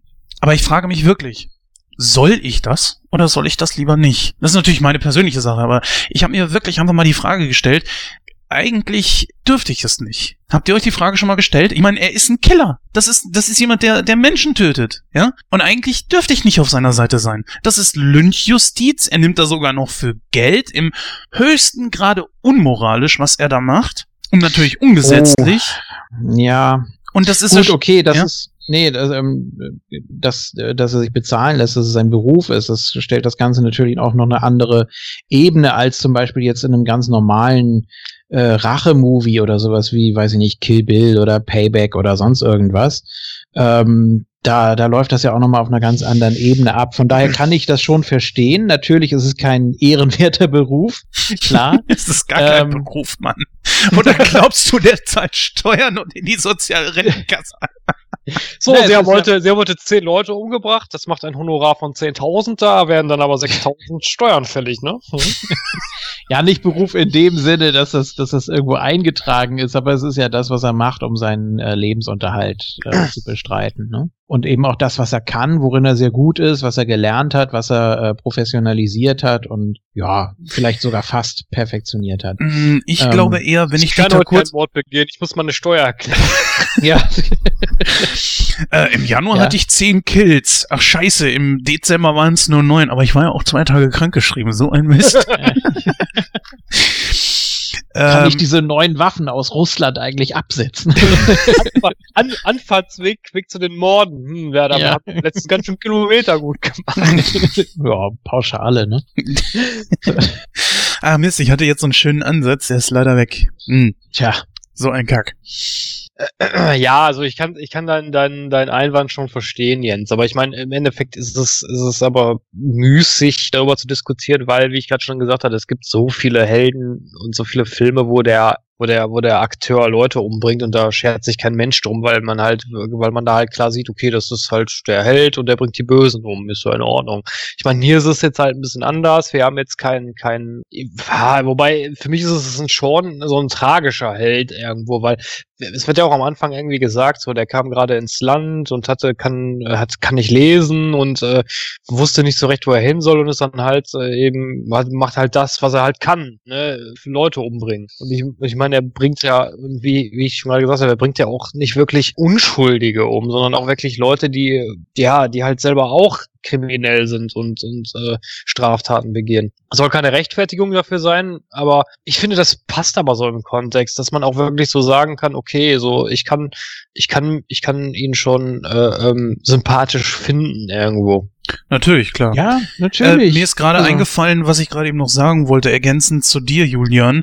Äh, ich würde einfach sagen, es ist, was hast du gesagt, sein Lebens, seine Lebensaufgabe hast du, glaube ich, gesagt, ne? Oder wie hattest du das genannt? Was denn sein Beruf oder was meinst du? Ja, wie auch immer. Also das, das erfüllt ja sein Leben. Ich glaube eher, das ist sein Lebensinhalt. Das wollte ich sagen, weil es hält ihn am Leben auch. ja, weil, er hat äh, einfach nichts anderes. Ja, Ja, das wollte ich noch ergänzend das- eigentlich dazu sagen. das, das soll das Ganze natürlich auch so ein bisschen rechtfertigen. Ne? Also zum einen, dass er äh, das Kind beschützt, dann, äh, dass er soweit ein ganz sympathischer, lustiger Vogel ist in den richtigen Momenten, dass er eigentlich sonst keinem was, was Böses will, dass er strenge Prinzipien hat und eben auch, dass er ohne das einfach nichts wäre. Und das, wenn man das alles zusammenmischt, dann äh, kann man ja nicht anders als mit ihm sympathisieren, eigentlich.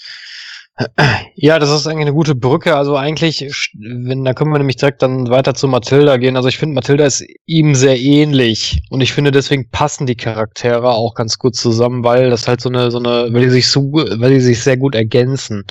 Ähm, weil Mathilda ist ja auch äh, mehr oder weniger alleine und einsam. Sie hat ja eigentlich nur ihren Bruder, mit dem sie sich ganz gut versteht. Und ihre Eltern gehen ihr ja auch am Arsch vorbei. Was aber auch verständlich ist, weil ihre Eltern halt scheiße sind. So.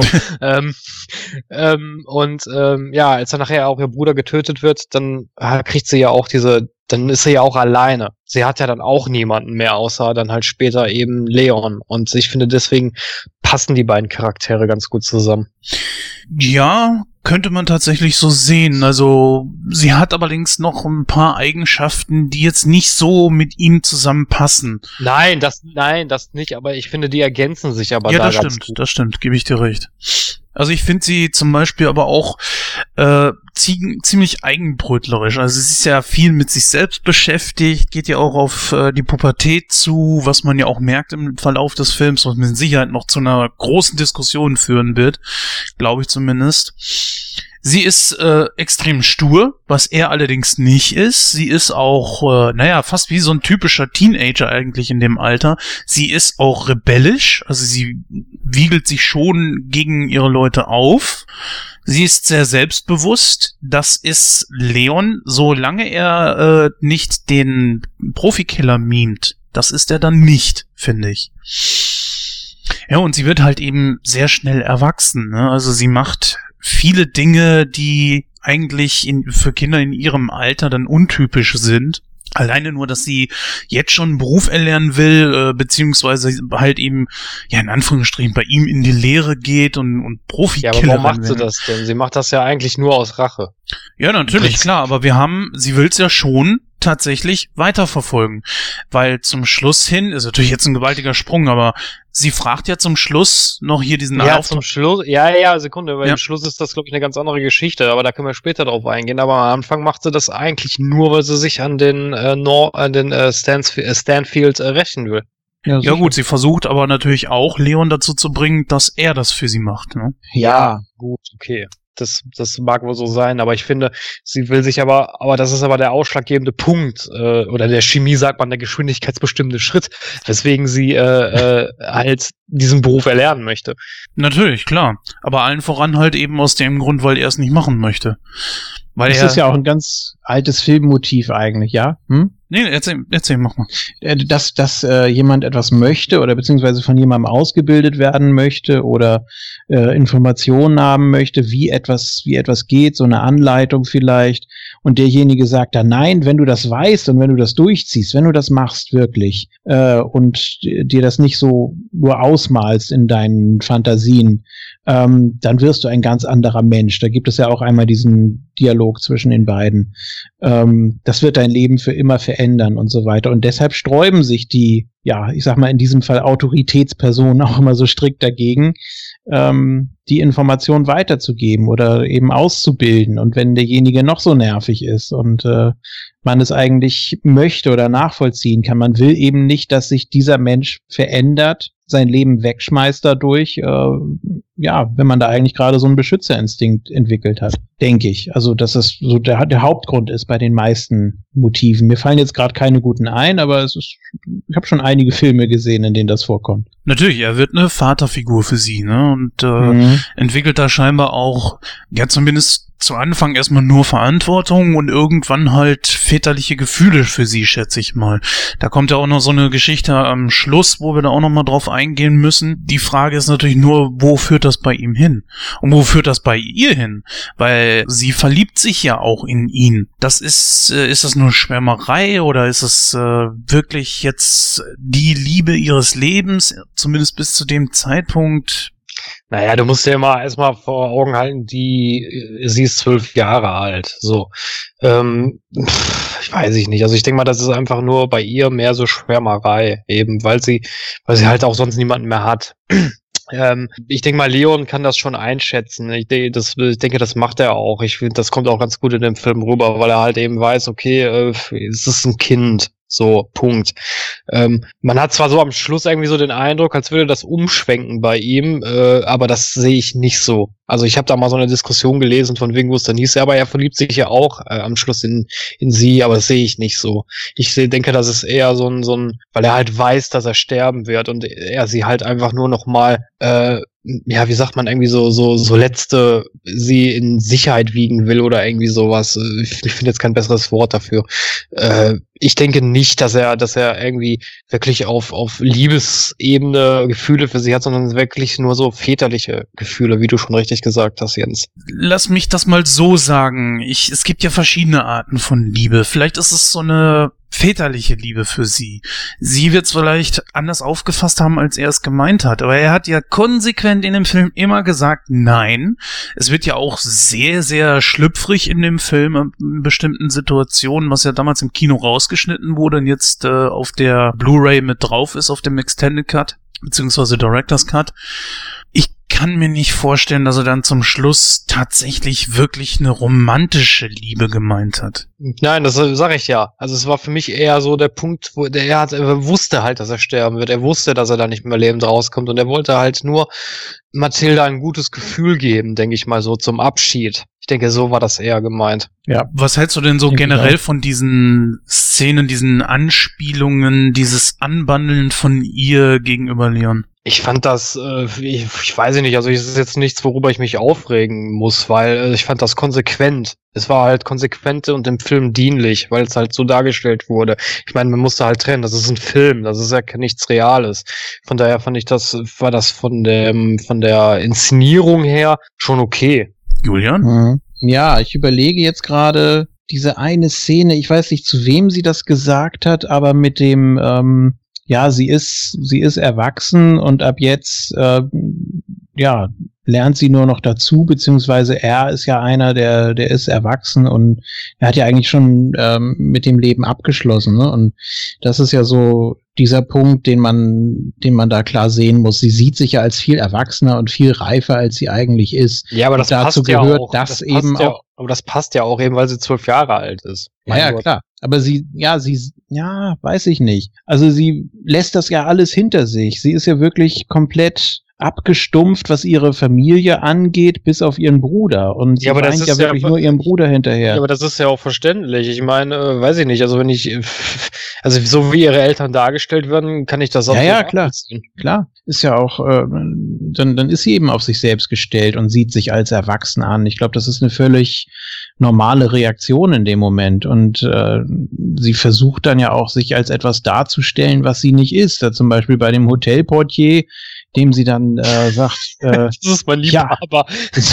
soll ich Ihnen mal was sagen? So irgendwie, hm, ja, schwierig, ne? Also sie, sie hätte gern dieses Leben, sie wäre gern, äh, weiß nicht, wahrscheinlich 20 Ja, aber Jahre ich denke, älter. das ist auch eher so, so diese, diese, diese äh, teenie-hafte Naivität irgendwo, ne? Dass man sich halt, äh, wie, man, wir alle kennen das, ja, dass man halt als Teenager irgendwie irgendwas erzählt, was eigentlich gar nicht äh, der Fall ist, oder dass man sich halt viel stärker darstellt oder viel erwachsener und reifer darstellt, obwohl man es eigentlich gar nicht ist. Es ist mehr so eine Fassade, die man eigentlich aufbaut, ne?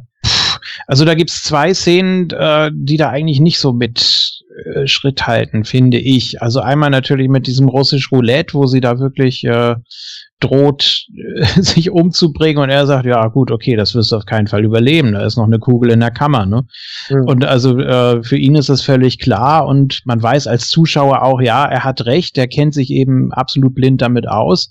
Und äh, sie zieht das eben trotzdem durch, ne? Und er rettet sie in, in letzter Sekunde. Ja, aber was macht sie denn Und- danach? Ja, nee, ich meine, äh, Ja, nein, nein, nein. Was macht sie direkt im Anschluss, als die Kuh, als die, als die Waffe abgefeuert wurde? ja, sie bereut es, ne? Also es Ja, ist äh, Natürlich. ja Das gut, okay, aber Das ist eine, es ist für mich wirklich so eine Reaktion. Wirklich so eine, so eine dumme, unüberlegte Aktion, wie man halt das von Teenagern Mhm. kennt. Also das, äh, ich glaube nicht, dass sie sich wirklich im Klaren darüber ist, was sie da überhaupt gemacht hat, sondern es war einfach nur so nach dem Motto, so jetzt, äh, ich, ich zeige, wie stark ich bin, ich zeige, wie, wie, wie konsequent genau. ich bin. Aber das ist sie aber überhaupt nicht. weiß nicht, doch schon irgendwie äh, auf ihre Weise schon abgebrüht und auch durch ihre Familie, weil ja auch diese diese Szene da, diese erste, wo sie zusammen äh, trainieren und da auf dem Dach liegen und sich dann da diesen Jogger da aus dem Park raussuchen und dann äh, feuert sie da eine Farbpatrone ab und denkt, ja toll, und wann kommt jetzt die, die wann kommt jetzt die scharfe Munition?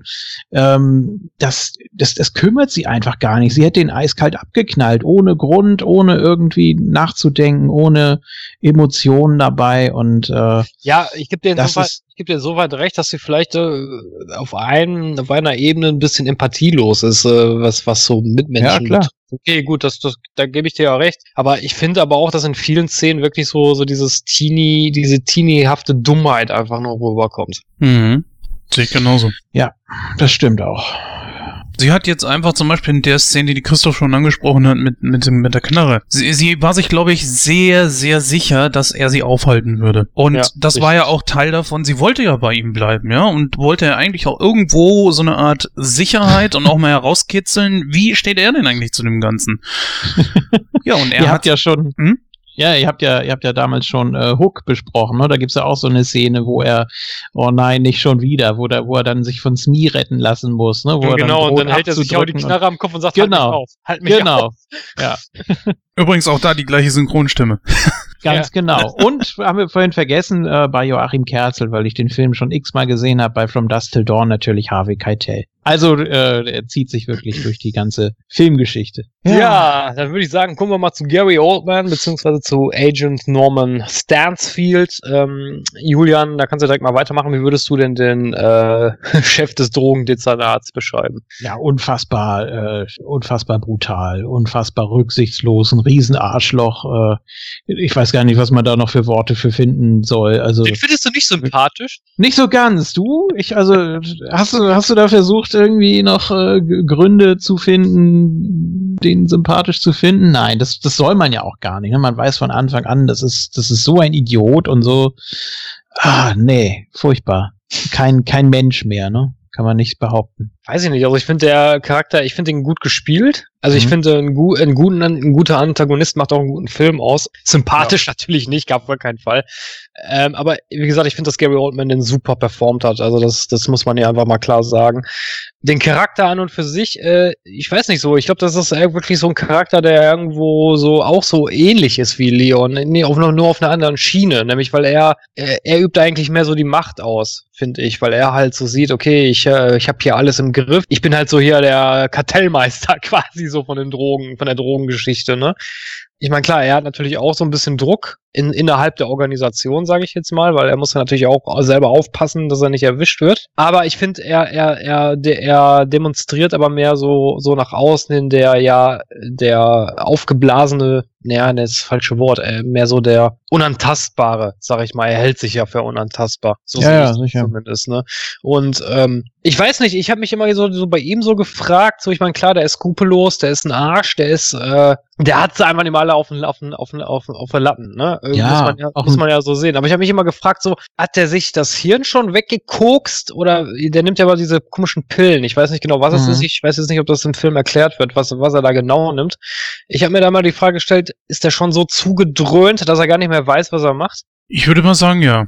Er wirkt zwar sehr berechnend und sehr souverän, aber er ist ja auch wirklich komplett irre, ne? Ja, aber da Mhm. stelle ich mir die Frage, äh, weißt du, versteh mich, ich versuche, ich finde das immer cool, wenn man bei Antagonisten erklärt, warum die so sind. Und das wird bei ihm nicht so ganz klar. Ich meine, man zeigt zwar, dass er, dass er sich immer diese, diese Pillen da reinschmeißt, aber es wird nicht so ganz klar, warum eigentlich. Oder, oder, äh, oder Mhm. weil das ist mit so viel Eigeninterpretation irgendwo, weil so wie ich das interpretieren würde, ist es wirklich so, dass ich mir denke, okay, der hat, der hat sich einfach zu viel Zeug rein, reingeschmissen und ist komplett war irre geworden. Ja, ich glaube, er kommt auch nicht damit klar, dass sich keiner an seine Regeln halten will. Er, er sagt was, er spricht eine Drohung aus, sagt ja morgen Mittag um zwölf und eine Minute danach äh, kommt er rein und bringt alle um. So, so völlig, völlig auf, auf Regeln fixiert oder so auf seine eigenen Spielregeln, dass er da selber nicht, äh, ja, auch, auch keine Empathie zeigen kann oder irgendwie keine, keine Toleranz und kein, ähm, ja, kein, kein Spielraum eben mehr sieht. Mhm. Also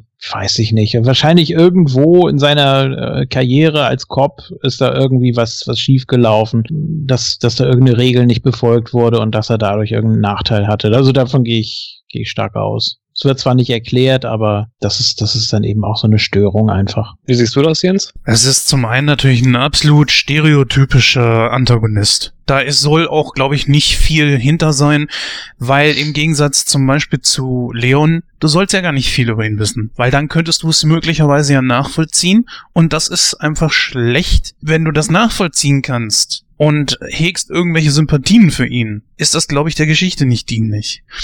Der Fokus Sag das, sag das mal nicht. Also ich, pff, es gibt viele Sachen, äh, wo wir wieder bei den Comics sind, wo die, wo die Antagonisten auch, wo man auch nachvollziehen kann, warum die so sind, wie sie sind. Das muss nicht unbedingt schlecht sein.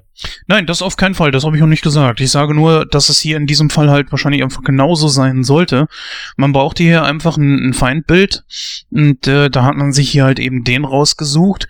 Und was gibt es Schlimmeres als einen Polizisten von der Drogenfahndung, der selber drogenabhängig ist und äh, mit Drogen handelt? Was gibt's da Schlimmeres? Ne, so korrup korrupte Bullen, das ist immer so so ein Thema für sich. Zudem ist er unberechenbar und er ist äh, äußerst brutal, wie ihr schon gesagt habt. Das ist einfach ein Protagonist wie aus jedem anderen Film, wo das einfach auch nicht gebraucht wird. Antagonist meinst du? Äh, Antagonist, genau. Es wird einfach nicht gebraucht. Das, ich meine, wir haben jetzt zwei Stunden und sieben Minuten. Wir erfahren noch nicht mal richtig viel und genug über Leon, finde ich. Ja, Ne? aber Ist ein bisschen wenig, finde ich. Ich weiß nicht, wie ihr das seht, aber ich finde, es ist ein bisschen wenig über Leon gewesen. Das ist auch, ja, muss ich dem Film ankreiden. Also es äh, ist eigentlich, auch was die Charaktere angeht, die, die Story auch ein bisschen platt einfach, ne? Ja. Klar. Genau. Also, Und deswegen denke ich mir einfach so, wofür viel Zeit verschwenden mit diesem Typen? na, Wir sollen ihn hassen, er ist ein Arsch und fertig. Und das bekomme ich hier gesagt. Und ich bekomme hier auch keine positiven Eigenschaften, wie, ähm, ja, wie bei so einem Anti-Held wie Le im Leon. Mhm. Ja gut, okay, das stimmt schon. Also klar, es ist der Sache schon dienlich. Äh, ich ich sage jetzt auch nicht, dass das schlecht ist. Nur wie gesagt, ich persönlich finde das immer cool, wenn man halt ein bisschen mehr über die Charaktere erfährt. Sei es, sei es der Held oder sei es der Antagonist. Was ich ein bisschen sagen muss, Christoph, weiß nicht, ob du das, du kennst den Film natürlich besser. Die gehen da einfach in irgendeine, in ein Gebäude rein und ballern da alles zusammen. Und keiner ruft mal irgendwie die normale Polizei, genauso wie die was kleine. ist denn die normale Polizei? Ja, die ganz Das normale ja das Polizei. Problem. Das, Die- ja, hast du das nicht Ja. mitgekriegt? Das war die DEA. Der, äh, ja, ja, klar. Ja, in dem Moment, wenn ich da Schüsse hören würde. Und äh, die Typen sehen ja nicht aus wie Polizisten, die sehen ja aus wie ganz normale Typen. Und dann steht da noch einer auf dem Flur mit einer ganz normalen, äh, ganz normalen Kleidung und einer Knarre in der Hand. Und in dem äh, in der Wohnung, wird rumgeballert. Ja, du musst mal, das kann man sich hier nicht vorstellen, aber du musst das aus amerikanischer, aus amerikanischem Blickwinkel sehen. Äh, ich weiß nicht, das ist eine total heruntergekommene Gegend da, wo die da sind. Also das, es ist ja wirklich tiefstes Ghetto. Mhm. Und äh, ich glaube, die Anwohner hören da genug Schüsse auf der Straße und ignorieren das einfach, weil es halt so ist, ja, dass da einfach Leute über den Haufen geballert werden. Ähm, ich glaube, das ist, das, so muss man das sehen. Das ist, ist einfach egal. Man, also wenn man da, wenn man da lebt und man sieht halt, okay, da wird gerade rumgeballert, ich bleib, ich bleib einfach drin und dann passiert mir nichts. Ich denke, das ist eher so Augen zu und durch äh, Mentalität, Mhm. weil es halt ein normaler Zustand ist in so in so Ghettos. Ja gut, das kann ich natürlich gelten lassen, ne? aber es ist ja im Grunde genommen egal, wo sie sind. Ich meine, die Kleine ballert da mal ein paar Mal aus dem Fenster und das juckt auch keinen. Kein Richtig. Polizist kommt und guckt nach. Richtig. Also das ist, also so, das ist wirklich so, wie ich schon sagte, tiefes Ghetto. Das interessiert keinen, wenn da Leute über den Haufen geballert werden. Und selbst wenn einer die Polizei gerufen hätte, was, was, was wäre passiert? Ich denke mal, der äh, Stansfield hätte dann einfach gesagt, so ja, äh, hier, hier, äh, wo, wir haben hier was untersucht und dann gab's Gegenwehr. Wäre auch nichts passiert. Oder er hat gesagt, was, echt? Oh, ich kümmere mich da mal drum. So, Wäre wieder hingefahren, einfach so, hm, ja. Naja gut, er Äh, hätte, nein, er hätte, ich denke, wenn das passiert wäre, wäre er schon in Erklärungsnot gekommen, wie es ja später dann auch gewesen ist, weil er ja zum Beispiel auch einen kleinen Jungen umgebracht hat. Die Tochter von denen zum Beispiel auch. Bei der Mutter hätte ich es ja noch verstanden. Ähm, ach stimmt, ja, ja stimmt. Äh, hat er, sa sagt er da nicht noch irgendwas zu? Ich äh, überlege gerade. Ja, diese Mickey Maus Scheiße oder so. Ja, ja, genau, diese Mickey Mouse Scheiße. Ja, ja, genau, richtig. Ja, das war schon, das war schon gut. Im Grunde genommen kann ich das sogar auch irgendwo nachvollziehen. Also mit wie viel Bürokratie die sich da teilweise rumschlagen müssen. Nicht, dass ich das toll finde, was da jetzt passiert ist, aber äh, oh, manchmal wäre wirklich ein bisschen mehr Handlung als wie ja so ein bisschen mehr Aktion von, die, von der Polizei besser als wie dieser ganze Bürokratenkack. Manchmal. Diese Ja. Mickey ja. ja, ja. Ja, was, was ich da nur so ein bisschen komisch finde, ist so, ähm, ich meine, die, die Leute, mit denen er da zusammenarbeitet, ich meine, die haben auch alle einen totalen Vollschatten, aber nicht so, nicht so stark wie er. Ich meine, einer sagt ja sogar so, ja, reg ihn bloß nicht auf und so, das ist nicht gut. Wo ich mich immer so die Frage stelle, so, ja, wenn die doch auch irgendwo Angst vor ihm haben, warum machen die den Scheiß dann überhaupt mit? Wahrscheinlich gerade deswegen, weil sie Angst vor ihm haben. Weil er ist ja, unberechenbar, ne? Ja, so, wollen wir mal sagen.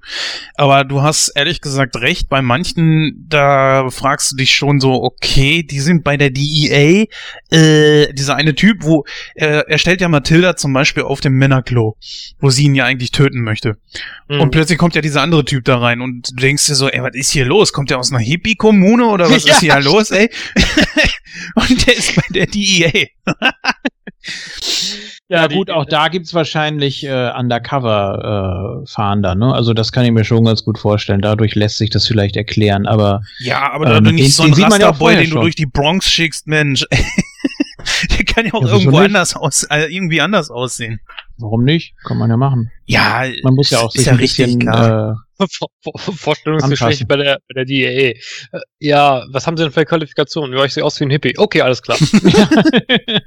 ich sehe kacke Nein, aber dass man auch so ein bisschen, dass man so ein bisschen wandlungsfähig ist ne, und sich da auch anpassen kann. Und ich meine, wenn da einer wirklich äh, wie, wie geleckt aussieht und dann da äh, ins Ghetto geht, dann, ja, alles klar, der gehört zu uns.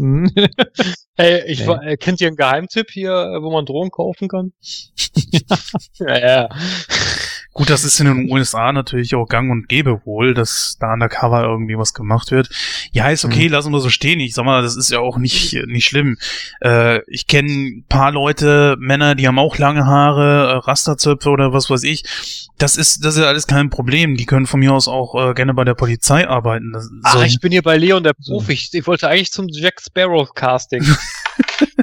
Oh. Ja, aber hat er recht. Ne? Der Typ könnte tatsächlich äh, bei Fluch der Karibik mitspielen. Also, warum nicht?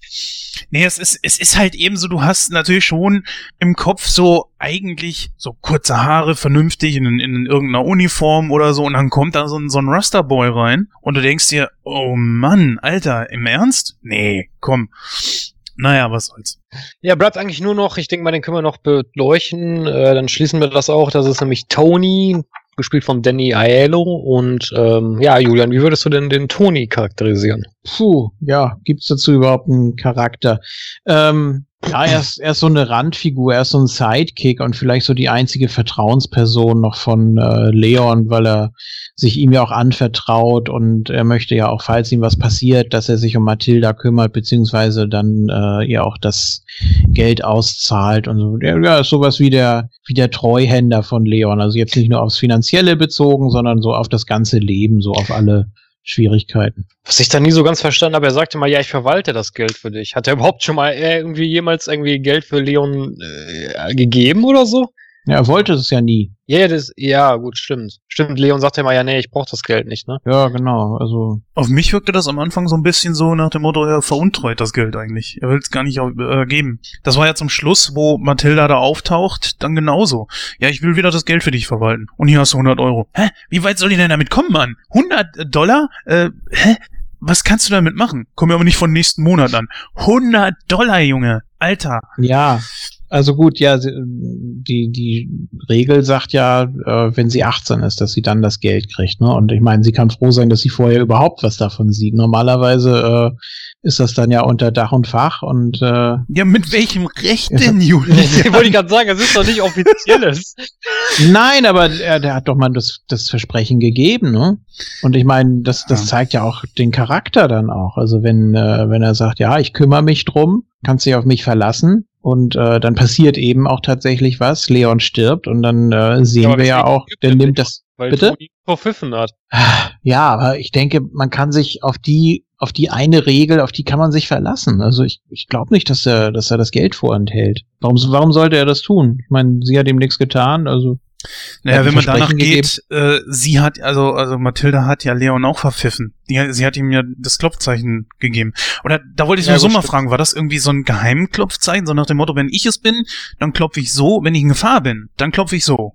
Kann Ich auch denke sein. ja, ich denke ja. Also Leon wird ja sehr vorsichtig dargestellt. Also ich denke mal schon, dass er, dass er da im Vorfeld gesagt hat, ähm, fair- also dass er wirklich alle Szenarien durchspielt. Ja, dann hat sie ihn natürlich nicht Ja. verpfiffen. Es war ja auch das Zeichen 3, 2, 1, ne? Also dreimal, zweimal, einmal. Vielleicht ist es im Normalfall 1, 2, 3 gewesen oder Ja. Genau. irgendwie sowas. Ich finde, die Figur darf man auch nicht unterschätzen, weil wo Leon schon so eine Art Vaterfigur für Mathilda ist, ist dieser, äh, ach, wie hieß er jetzt gleich wieder? Tony. Tony ist auch so eine Art Vaterfigur oder Lenkfigur und auch der einzige Freund, den Leon eigentlich hat. Und ich glaube, das ist auch sowas, was als Freund für Leon am nächsten kommt. Weil was anderes hat er ja nicht. Zumindest sehen wir nicht. Er, äh, und als Profikiller kann er natürlich auch kein großes soziales Umfeld aufbauen. Es sei denn, er müsste ein extremes Doppelleben führen. Aber das, das, das gibt ja einfach seine Vergangenheit nicht her, weil er nie ein soziales Umfeld hatte. Also, so. Äh, ja, ist halt so, eine, so ein Bezugspunkt, ne? Oder beziehungsweise auch der einzige Bezugspunkt, den er hat, ne? Das stimmt schon. Finde ich auch besser, als wie wenn Leo, äh, wenn Leon jedes Mal irgendwie einen anderen Auftraggeber hätte oder so. Weil dann müsste er sich diesen Leuten ja auch wieder zeigen, er müsste zigtausend Sachen machen, um sich äh, abzusichern, dass die ihn nicht wieder erkennen und so weiter und so fort. Ähnlich Ja, und hier das wieder, dann erst der Steuer erklären. ne, äh, hier so, was ich sagen wollte, war so, Zeitarbeit, Auftragskiller gesucht. Zeitarbeiter, ja klar. Ah, ja. Ja, was denn, wenn es wenn's, äh, Jobcenter gibt, die sogar Prostitution vermitteln? Warum nicht, warum nicht dann auch sowas? Ein Euro-Job. Ein Euro-Job Profikiller. au, au, au. Ja. Ja, dann würde ich sagen, kommen wir mal zu dem Film als Ganzes, beziehungsweise beleuchten wir mal die positiven und negativen Aspekte des Films. Wir haben ja schon vieles eigentlich äh, aufgegriffen in der Charakteranalytik, aber ähm, was fällt euch denn sonst noch so ein an positiven Dingen? Fangen wir mal damit an, was der Film hergibt. Er wagt sich an wirklich extreme Themen, ne? Zum Beispiel das Rauchen von der Kleinen. Ich meine, äh, Natalie Portman war zu dem Zeitpunkt ja, glaube ich, irgendwie elf oder elfeinhalb oder so. Da haben ja, glaube ich, auch die Eltern ziemlich, die sind ziemlich auf die Barrikaden gegangen und haben da irgendwie Änderungen im Drehbuch bewirkt. Als ich das gelesen habe, fand ich das auch ziemlich putzig. Und man sieht auch, dass äh, da eingegriffen wurde, weil äh, ihr habt ja mal gesehen, sie hat ja nur die Zigarette eigentlich immer in der Hand und nur einmal im Mund und da zieht sie ja nicht dran. Ich bin mir gar nicht sicher, ob Ja. das echte Zigaretten waren. Ich glaube, das waren Theaterzigaretten. Das kann auch sein. Also sie war 13 zu dem Zeitpunkt. Ähm, da gab es natürlich schon einige Beispiele in der Filmgeschichte, wo auch Kinder irgendwie so getan haben, als ob sie rauchen oder trinken oder sonst irgendwas machen. Na, auf jeden Fall haben sich die Eltern da halt eben echauffiert und dann wurde das Drehbuch so entsprechend abgeändert, dass äh, die Kleine dann irgendwann aufhört zu rauchen. Deswegen schmeißt sie ja auch irgendwann die Zigarette aber so achtlos weg. Und äh, Leon sagt ja auch zu ihr, sie soll aufhören. Mhm. Ja, das finde ich recht positiv.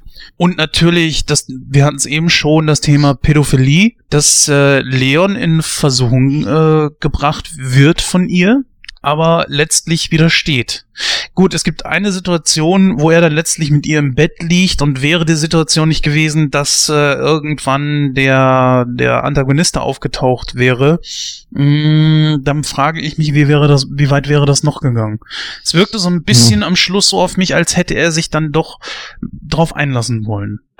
Glaube ich Nein, glaube ich Also, auch nicht. Äh, dazu wirkte er einfach viel zu viel zu kühl und viel zu bedacht und viel zu sehr auf seine Regeln äh, fixiert. Also ich glaube nicht, vielleicht in irgendwann ferner Zukunft, keine Ahnung, wenn die jetzt wirklich beide überlebt hätten und äh, zusammen losgezogen wären, so drei Jahre später oder keine Ahnung, vielleicht, je nachdem, wie sie sich dann beide entwickelt hätten, auch im Zusammenspiel miteinander oder wie sich die Beziehung da entwickelt hätte. Aber so jetzt äh, Status Film? Nee, glaube ich nicht.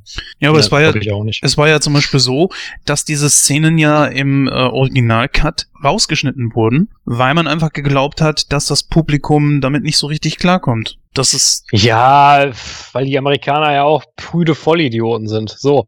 Ähm, ja, jetzt mal da, davon jetzt mal abgesehen, aber das, ich weiß nicht, also ich finde, das ist cinematisch schon gut umgesetzt, nämlich das ist, ich bin da Julians Meinung, weil es ist, es wirkt so, wenn man halt so kleingeistig ist und nicht genauer drüber nachdenkt. Aber wenn man mal ein bisschen genauer drüber nachdenkt, sollte einem eigentlich klar sein, dass, dass Leon das nicht machen würde. Das ist ja kein Pederast. ja, Ja, es ist halt also- eben nur so, es ist ja natürlich wirklich eine extreme Situation, weil sie ja da wirklich drauf eingeht und dann es dann auch wirklich anspricht, sie will, dass er der Erste ist. Und sogar da darüber spricht, wie es bei, wie sie es bei Freundinnen gesehen hat, beziehungsweise äh, erlebt hat oder auch gelesen hat und Ja, aber wie ich, wie ich bereits schon gesagt hatte, als wir den Charakter besprochen haben, das ist Teenie-Gequatsche. Ja, ich meine, Gott, wie, wie viele Teenies verlieben sich in ihren Lehrer oder so? Mhm, das ist, das das ist hier das Gleiche. Das stimmt natürlich. Ja, aus ihrer Sicht gesehen ist es vielleicht in Ordnung. Das Richtig. Aus Ne? ihrer Sicht gesehen, sie hat damit kein Problem, weil, wie gesagt, sie ist halt zwölf Jahre alt. Das ist für ihr egal. Aber Leon weiß das ja. Und Leon, denke ich mal, ist jetzt auch kein Typ, äh, äh, ja, nennen wir es mal bei Namen, der jetzt ein Kinderständer ist oder so. Und das passt zu dem Charakter auch überhaupt nicht. Und er ist sich auch bewusst darum. Und ich denke mal, er hat auch so viel äh, geistige Kapazität, das einzuschätzen, was Mathilda da macht. Natürlich, du siehst es ja, dass es in verschiedenen Einstellungen äh, für ihn einfach peinlich ist. Zum Beispiel im Restaurant, wo sie da eindeutig, eindeutige Avancen macht. Das weist er natürlich auch zurück und es ist ihm peinlich, total unangenehm. Nur halt eben da, wo er dann letztlich doch mal mit ihr im Bett liegt. also das sehe ich nicht so, weil wie gesagt, er, er betrachtet sie wirklich als Ziehkind. So, und Ja. nur wenn ein Vater mit seinem Kind im Bett liegt, sagst du ja auch nicht gleich, oh, da passiert jetzt was. Hm. Ja, er ist ein, er ist ein Profi. Roll Credits. also deswegen, das, äh, das, das habe ich da völlig ausgeklammert irgendwie, als ich es als ich's gesehen habe. Also natürlich hat sie damit so gespielt und hat auch irgendwie so, ja, klar, der, der Beschützerinstinkt war da und sie hat ja dann auch gesagt, ja, ich, ich kann ja für dich putzen und kochen oder irgendwie sowas, äh, als, als Gegenleistung, so als Bezahlung, ne? Mhm. ähm, oder beziehungsweise sie hat ja sogar Geld, sie hat ja da die 20.000 noch unter den Dealen da, von, da, von denen wusste sie ja. Und ansonsten, das, das lag nun mal auf der Hand, ne? man kann den Elefanten im Raum ja ruhig adressieren. So. ich meine, äh, das, es, es gibt ja nun mal äh, diese, diese Möglichkeit. Ne? Und äh, ja, man, man musste es ansprechen oder man musste es zumindest von aus ihrer Sicht so, so darstellen, ja, es, es wäre eine Möglichkeit der Gegenleistung, wenn er diesen Job für sie macht. Also, Also man hat es angesprochen, man hat es angedeutet, aber mehr auch nicht, ne? Aber hätte es denn unbedingt in, äh, ins Drehbuch rein müssen? Ich weiß es nicht. Wie seht ihr das? Schwer, ne? Ja, sonst hätten wir jetzt hier wahrscheinlich gesessen und hätten gesagt, ja, eigentlich hätte man das mal thematisieren können. oder? Ich weiß nicht, ich habe von Anfang an einfach nur äh, ne, so eine so eine Tochter-Sohn, äh, Tochter-Vater-Rolle gesehen. Ich, ich, ich kann ehrlich gesagt nicht, es, es hat ja die Geschichte um nichts vorangebracht. Ich meine, nett, dass das mal irgendwo drin war, aber ähm, das kann für den Zuschauer tatsächlich schon irgendwo verstörend wirken. Also ganz von der Hand zu weisen ist das ja nicht. Nö, Weiß natürlich nicht. nicht. Natürlich nicht, aber äh, ganz ehrlich, das ist, ich finde, das verleiht dem Charakteren ein bisschen Tiefe und es verleiht dem Film auch äh, eine, eine Hand, eine, oder eine, ja, nicht Handlung, äh, ein bisschen mehr Spielraum, sagen wir es mal so.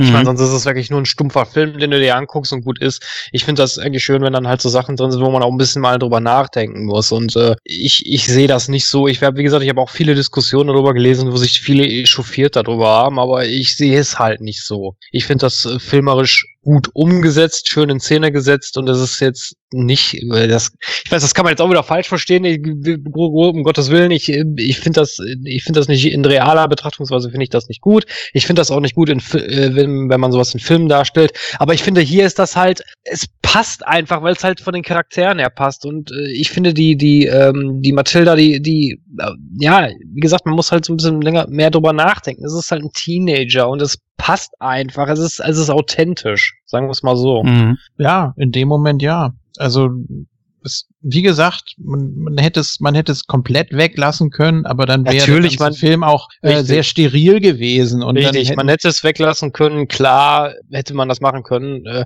aber äh, ganz ehrlich, ich meine, wie du schon sagst, dann wäre es wirklich total stumpf und steril gewesen. Und ich finde, ja. das, so wie es, wie es gemacht wurde, es ist nicht zu viel, es ist auch nicht zu wenig, es ist genau das Mittelmaß und ich finde, das ist okay. Ja, ja, vielleicht eine Szene, die man in dem Zusammenhang noch ansprechen könnte, wäre so dieses, äh, wo sie da äh, Madonna und Marilyn Monroe und so weiter nachmacht und er erkennt das alles nicht. Und, Ach so, ja. Und sie sieht das eher so als, als Spiel an und äh, ja, macht ihm da gerne was vor und verkleidet sich gern und so und ihn interessiert das soweit gar nicht. Und äh, ja, das, das gehört für sie einfach so mit dazu und das, das taut ihn ja auch so ein bisschen auf und er kriegt dann ja auch so ein paar von seinen witzigen Szenen da, als er dann John Wayne nachmacht und den kennt sie dann wiederum nicht und ja.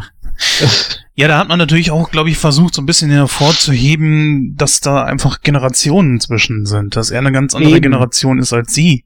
Und mhm. sie ist ja wirklich das typische 90er-Kind, ne? Aber auch vor allen Dingen finde ich ziemlich geil, Christoph, äh, hast du bestimmt auch gesehen, dass sie ein paar Mal Transformers geguckt hat? Mm, ja, ich ja. glaube ja. Mhm. Fand ich mhm, ziemlich stimmt. geil. Und äh, fand ich auch ziemlich nett. Ich weiß nicht, was das waren. Da waren irgendwie so blaue Batman-Köpfe irgendwie auf dem Tisch, auf dem Frühst Frühstückstisch. Das weiß ich jetzt nicht, kann sein. Ja. ja. ja. ja. man, muss, man, man, muss natürlich noch erwähnen, dass der Film auch bei den Kritikern, ich meine, Kritiker würden sich immer gerne selber reden, aber dass er ja bei den Kritikern auch immer auch sehr gut ankam, der Film, ne? Mhm.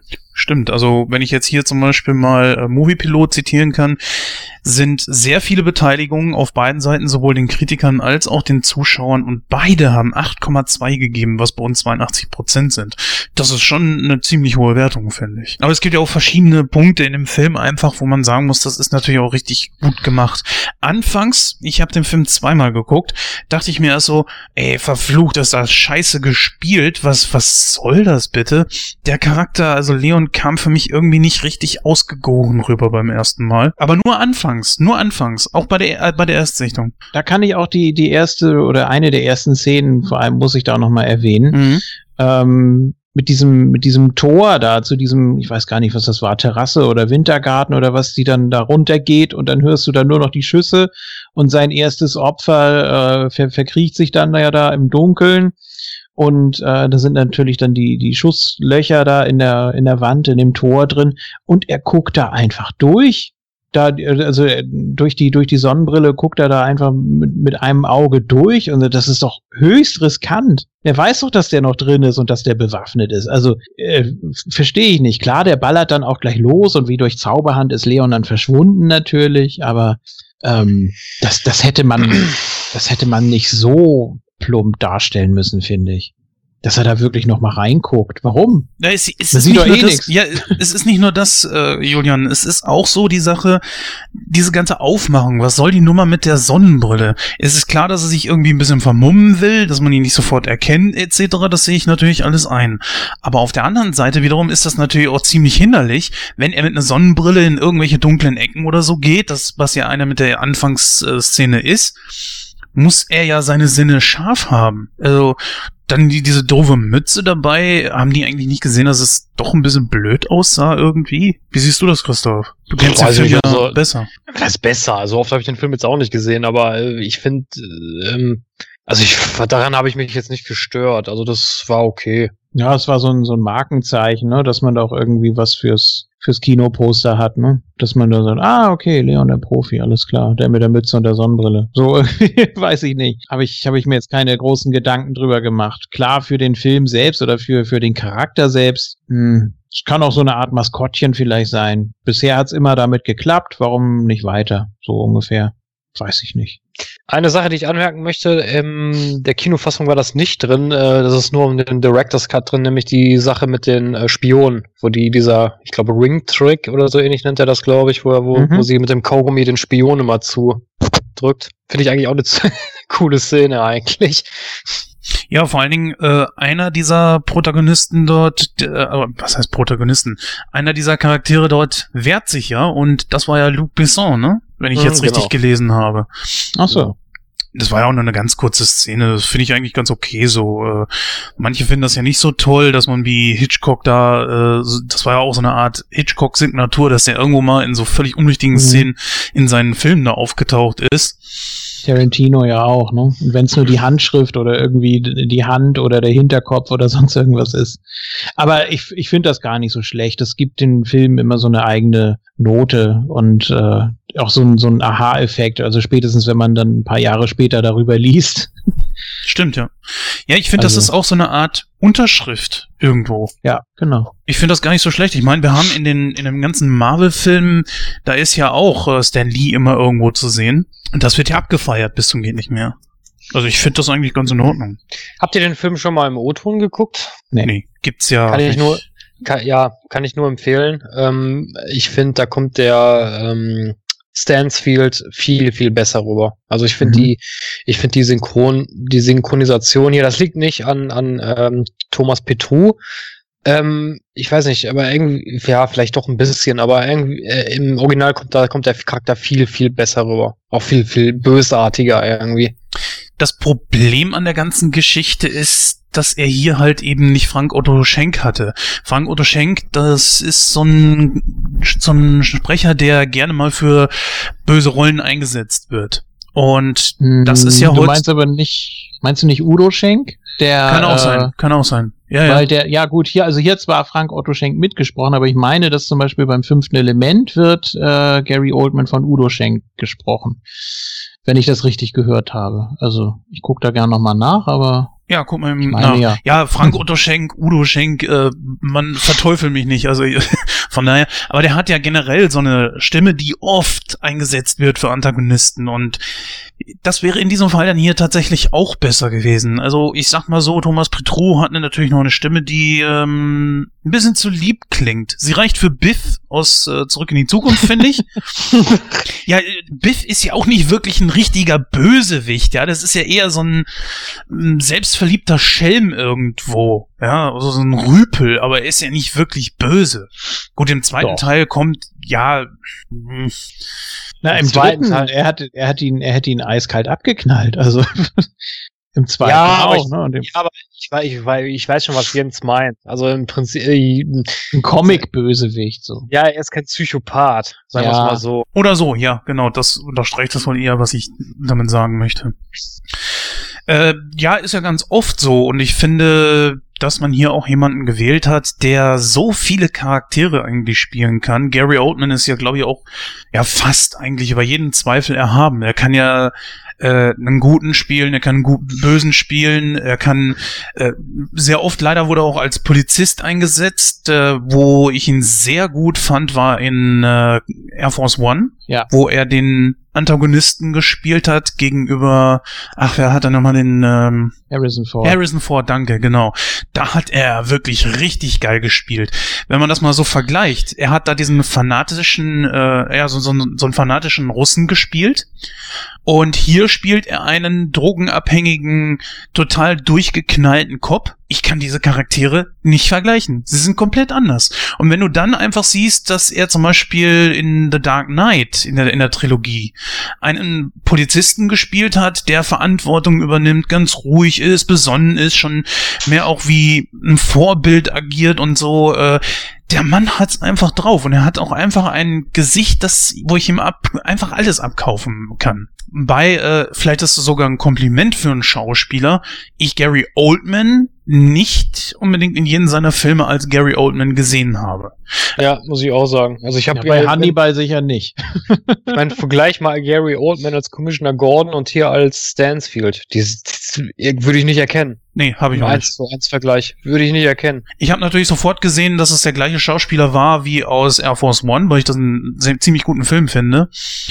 Aber äh, dann fiel es mir erst so wie Schuppen von den Augen. Ach ja, das ist ja Gary Oldman. Mensch, Junge, denk doch mal nach. Natürlich, äh, Dark Knight Trilogie beziehungsweise Planet der Affen Teil 2 war er ja mit dabei. Auch, und natürlich viele andere Filme, ist klar, aber so die prominenteren jetzt so auch aus der letzten Zeit. Und äh, ja, ich, ich finde, vielleicht ist das sogar auch ein Kompliment, wenn einer das schafft, äh, präsent zu sein, aber doch irgendwie unsichtbar. Ist ja auch irgendwie eine gute, gute Sache. Ja, wo wir schon bei den Schauspielern noch kurz sind, dass das hier Natalie Portmans erste Rolle war. Viele kennen Natalie Portman bestimmt aus äh, Star Wars oder grandioser Film, wenn auch eher was für Frauen, aber trotzdem grandioser Film Black Swan, wo sie ja, glaube ich, hat sie dafür einen Oscar gekriegt oder war sie nur Oscar prämiert für Black Swan? Weiß keiner. Glaub, also, hat sie, sie hat auf gekriegt. jeden Fall, sie hat auf jeden Fall den Golden Globe gekriegt, wo sie ja ihre unfassbar peinliche Fremdschämen Ansprache da gehalten hat. Ich finde das so furchtbar. Furchtbar unsympathisch, aber gut. Äh ja, muss man sich mal angucken. Ähm, ach, ich weiß nicht. Also ich habe ehrlich gesagt ihren Namen gelesen, um da mal kurz einzuhaken. Ich habe sie aber als Kind nicht erkannt, weil sie hat so ein Gesicht, finde ich, das ist so typisch, dass die kann ich wiedererkennen. Es gibt ja Hollywood-Größen, wo äh, ich habe ja bei den Frauen immer so ein Problem. Ich kann ja manche bestimmte einfach nicht auseinanderhalten, beziehungsweise die sehen so 0815 aus, wie Angelina Jolie zum Beispiel oder so. Zumindest für mich. Muss natürlich bei euch nicht so sein. Aber äh, die erkenne ich da manchmal gar nicht, wenn die in irgendwelchen Filmen sind. Bei Natalie Portman ist es zum Beispiel, die hat sowas ganz eigenes im Gesicht. Sie sieht natürlich unglaublich gut aus, finde ich. Aber sie hat auch so einen unglaublichen Wiedererkennungswert. Zumindest für mich. Aber hier als Kind, finde ich, da brauchte ich, ich habe wirklich hingeguckt und gesucht nach irgendwelchen Anhaltspunkten. Ja, ist sie das jetzt oder ist sie das nicht? Natürlich wusste ich, dass sie das ist, ist klar. Aber die hat sich ja unglaublich verändert. Von, von einer Zwölfjährigen bis zu einer 21, 22-Jährigen, glaube ich, zwischen Star Wars oder so. Oder 19, wie alt sie bei Star Wars war. Ich muss ganz Aber ehrlich sagen, ich guck, ich guck gerade auch Vergleichsbilder und ich finde, als, als Mathilda, ich erkenne keinen, keinen Charakterzug von ihr für, von heute. Überhaupt nicht. Danke, dann unterstreiche das. Komme ich mir wenigstens nicht ja, so doof vor. ich finde. Nee, es ist, ist, wirklich wahr. Also normalerweise, also wenn ich jetzt zum Beispiel Bilder von mir sehe als Kind, ich sehe halt gewisse Charakterzüge, ne? Das ist, denke ich, normal. Man sieht halt ein paar Ähnlichkeiten, die man damals schon hatte. Natürlich. Aber bei Natalie Portman sehe ich nichts, gar nichts.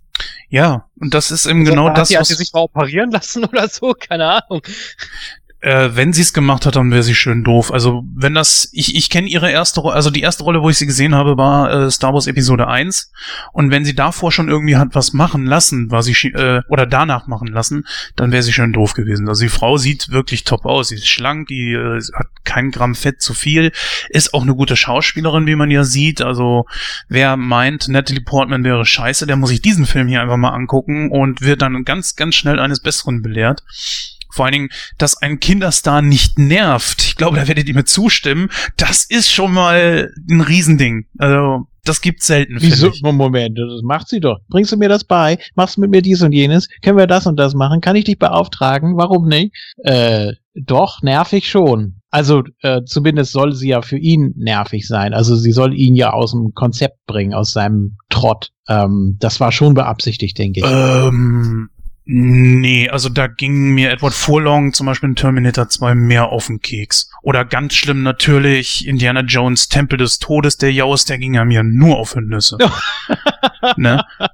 Ähm, gut, der Naja. war natürlich auch völlig überzogen, das war klar, aber hier fand ich das, die ging mir nicht auf den Keks. Wie war das bei dir, Christoph? Ich meine, Mathilda? Nein, die ging mir auch nicht auf den Keks. Überhaupt nicht. ich fand sie super in der Rolle. Ich fand es auch gut, dass sie sich durchgesetzt hat, sonst hätten wir sie heute nicht äh, in, in Hollywood. Und ich fände schon, es wäre ein Verlust, wenn Natalie Portman nicht da wäre. Und sie macht ja auch nicht äh, so viele Filme am Stück, dass man sagen könnte, das ist jetzt irgendein Verschleiß oder so. Von daher äh, kann man dem eigentlich nur was Gutes abgewinnen. Was man vielleicht noch so aus äh, der Urban Legend, ja, wie man so schön sagt heutzutage, äh, glaube ich, noch dazu anhängen sollte, ist, dass sie sich wohl gegen 2000 andere durchgesetzt hat enorme Zahl. Das auch nur im zweiten Ansatz, laut Wikipedia. Das finde ich doch eine, eine richtig gute Sache. Ganz besonders, weil sie ja wohl überzeugt haben in der Szene, wo sie auch geweint hat.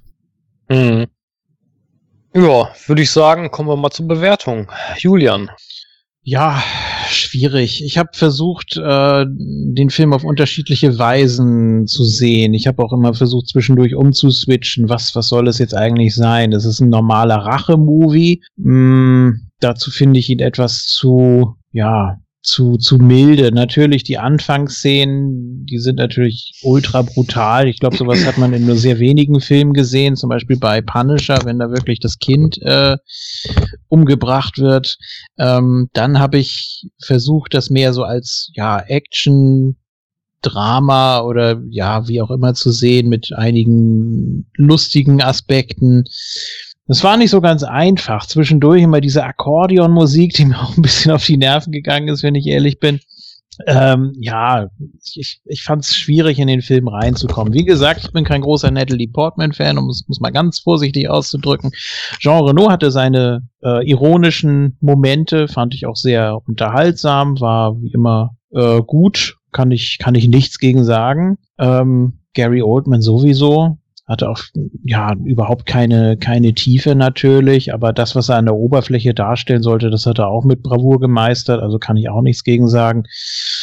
Ja, ich weiß nicht. Ähm, ich gehe mit Sicherheit nicht so hoch wie wie Movie Pilot, aber das mache ich ja selten. Liege ich ja selten mit konform. Ich werde ihn auf jeden Fall noch mal sehen. Ähm, und steige jetzt hier erstmal mit 62 ein. So tief würde ich nicht gehen. Ich gehe auf 80 Prozent. Eigentlich habe ich auch alles schon zu dem Film gesagt. Es ist ein guter Schauspieler mit dabei, gute Rollen. Und ich finde, es ist einer der besseren Filme aus der ersten Hälfte der 90er Jahre. Sag mal, Julian, hast du, hast du irgendwas geraucht oder so? 6, 62 Prozent? Ja, Ey, war das mit dir nicht richtig? also nein, nicht geraucht, aber ja, 62 Prozent. Äh, weiß nicht, muss ich, ich glaube, ich muss ihn noch mal gucken. Junge, Junge, Junge. Ja, Ähm, fand ich doch ja. stellenweise etwas zu platt. Äh, ich muss sagen, ich finde den Film großartig. Ich habe den das erste Mal gesehen. Äh, ja, weiß ich gar nicht. Ich glaube mit 10 oder so, keine Ahnung. Ja, gut, Mit das spielt 10, mit ja. rein, ne? ich meine ich mein mit 10. Ähm, ich finde den Film nach wie vor großartig. Ich, äh, ich finde ihn ähm, filmerisch gut umgesetzt. Ich finde ihn ähm, von der Story her ganz okay. Äh, einzig die Charaktere, ja, die hätte man ein bisschen mehr vertiefen können. Gerade beim Antagonisten hätte ich das schön gefunden. Äh, bei Mathilda und Leon war es eigentlich okay von der Charakterisierung her. Auch wenn es ein bisschen stereotypisch war, aber es war okay. Ähm, ansonsten habe ich auch schon alles zu dem Film gesagt. Also ich würde dem Film etwa 85% geben. Und dann kommen wir auf eine Gesamtwertung von 75,6 Prozent. Könnt, ihr euch bei könnt ihr euch bei Julian bedanken. So. Glaub, hört, hört sich doch ganz ordentlich an. ich glaube, wenn der Gordon hier gewesen wäre, der hätte den Film wahrscheinlich auch ein bisschen höher bewertet. Also so wie ich den Gordon jetzt einschätze. Aber naja, gut. Ja, liebe Zuhörerinnen und Zuhörer, das war unsere Besprechung über Leon der Profi. Wenn ihr da noch irgendetwas anmerken wollt oder wenn ihr sagt, hey, die Szenen, die ihr besprochen habt, die sehe ich aber ganz anders, äh, ich, dann schreibt uns eine E-Mail an info@nightcrow.de oder hinterlasst einfach Feedback auf unseren Social Medias oder natürlich auf unserer Internetseite www.nightcrow.de. Wir kommen jetzt zu unseren Outtakes und äh, dann bleibt eigentlich nur noch die Verabschiedung. Bis gleich. Dum, dum, dum, dum, dum, dum, dum. Nächstes Mal sprechen wir dann über, weiß ich nicht, Porno 3D. neuneinhalb Wochen oder sowas. Äh, ja, oder Porno Virtual Reality. Hallo und herzlich willkommen zu der Scheiße. Das kannst du aber laut sagen. Ah, geil. Das ist gut für die Outtakes. Jawohl. Herzlich willkommen zu der Scheiße. macht ihr mal kurz Ja. weiter, ich muss kurz auf Toilette. Aber macht ruhig weiter. Aha. Na gut. Ich soll, ja, ich soll ja aufhören, so oft Scheiße zu sagen. Scheiße. Ja, Wer sagt das Scheiße. denn? Hier, der, der Kommentar auf der Seite. Hm. Mann. Diese nachgemachten Oreos sind ekelhaft. Erwischt. Und wie war dein Tag so? Ich habe mir heute ein Pony gekauft, weil ich bin reich. Nein, Quatsch. So. ähm. Hm. Mann. Drei, Vier, Fünf? sechs, Reicht. sieben. Reicht. Okay. neun, Ich dachte bis 200 oder so ziehen wir jetzt. zwölf. Wir können ja bis zu meinem Alter zählen, aber da haben wir leider noch lang. Oh, das dauert doch. Ja. Scheiße, wenn man so ein alter Sack ist, ne? Ja, ey, hör bloß auf, ey. Boah, dieser Husten heute, ey. Ja, ich habe auch schon seit Tagen äh, irgendwie voll mit Frosch im Hals. Ey, Kein Problem, ich schneid's raus. Jeden Hut. Ja, Test, Test. Pissen, kacken, Mhm. cha, cha, cha. Super. Na dann, äh, hau rein. Ich muss mal kurz eben auf Toilette. Einen Moment. ich habe Nein gesagt und der geht trotzdem. ja. Wer ist hier der Moderator? Du hast ihn an das Stöhnen erinnert jetzt. Äh, Ach so, ach so, ja. er ist gleich wieder da. Ne? ja, ja, ja. Jetzt muss er da doch mal reinhören. Hm, Perverses Schwein. Das war doch extra so geschrieben. Ja, natürlich. Dun, dun, dun, dun. Genau. Ja. Das, da ist mir nichts mehr zu eingefallen.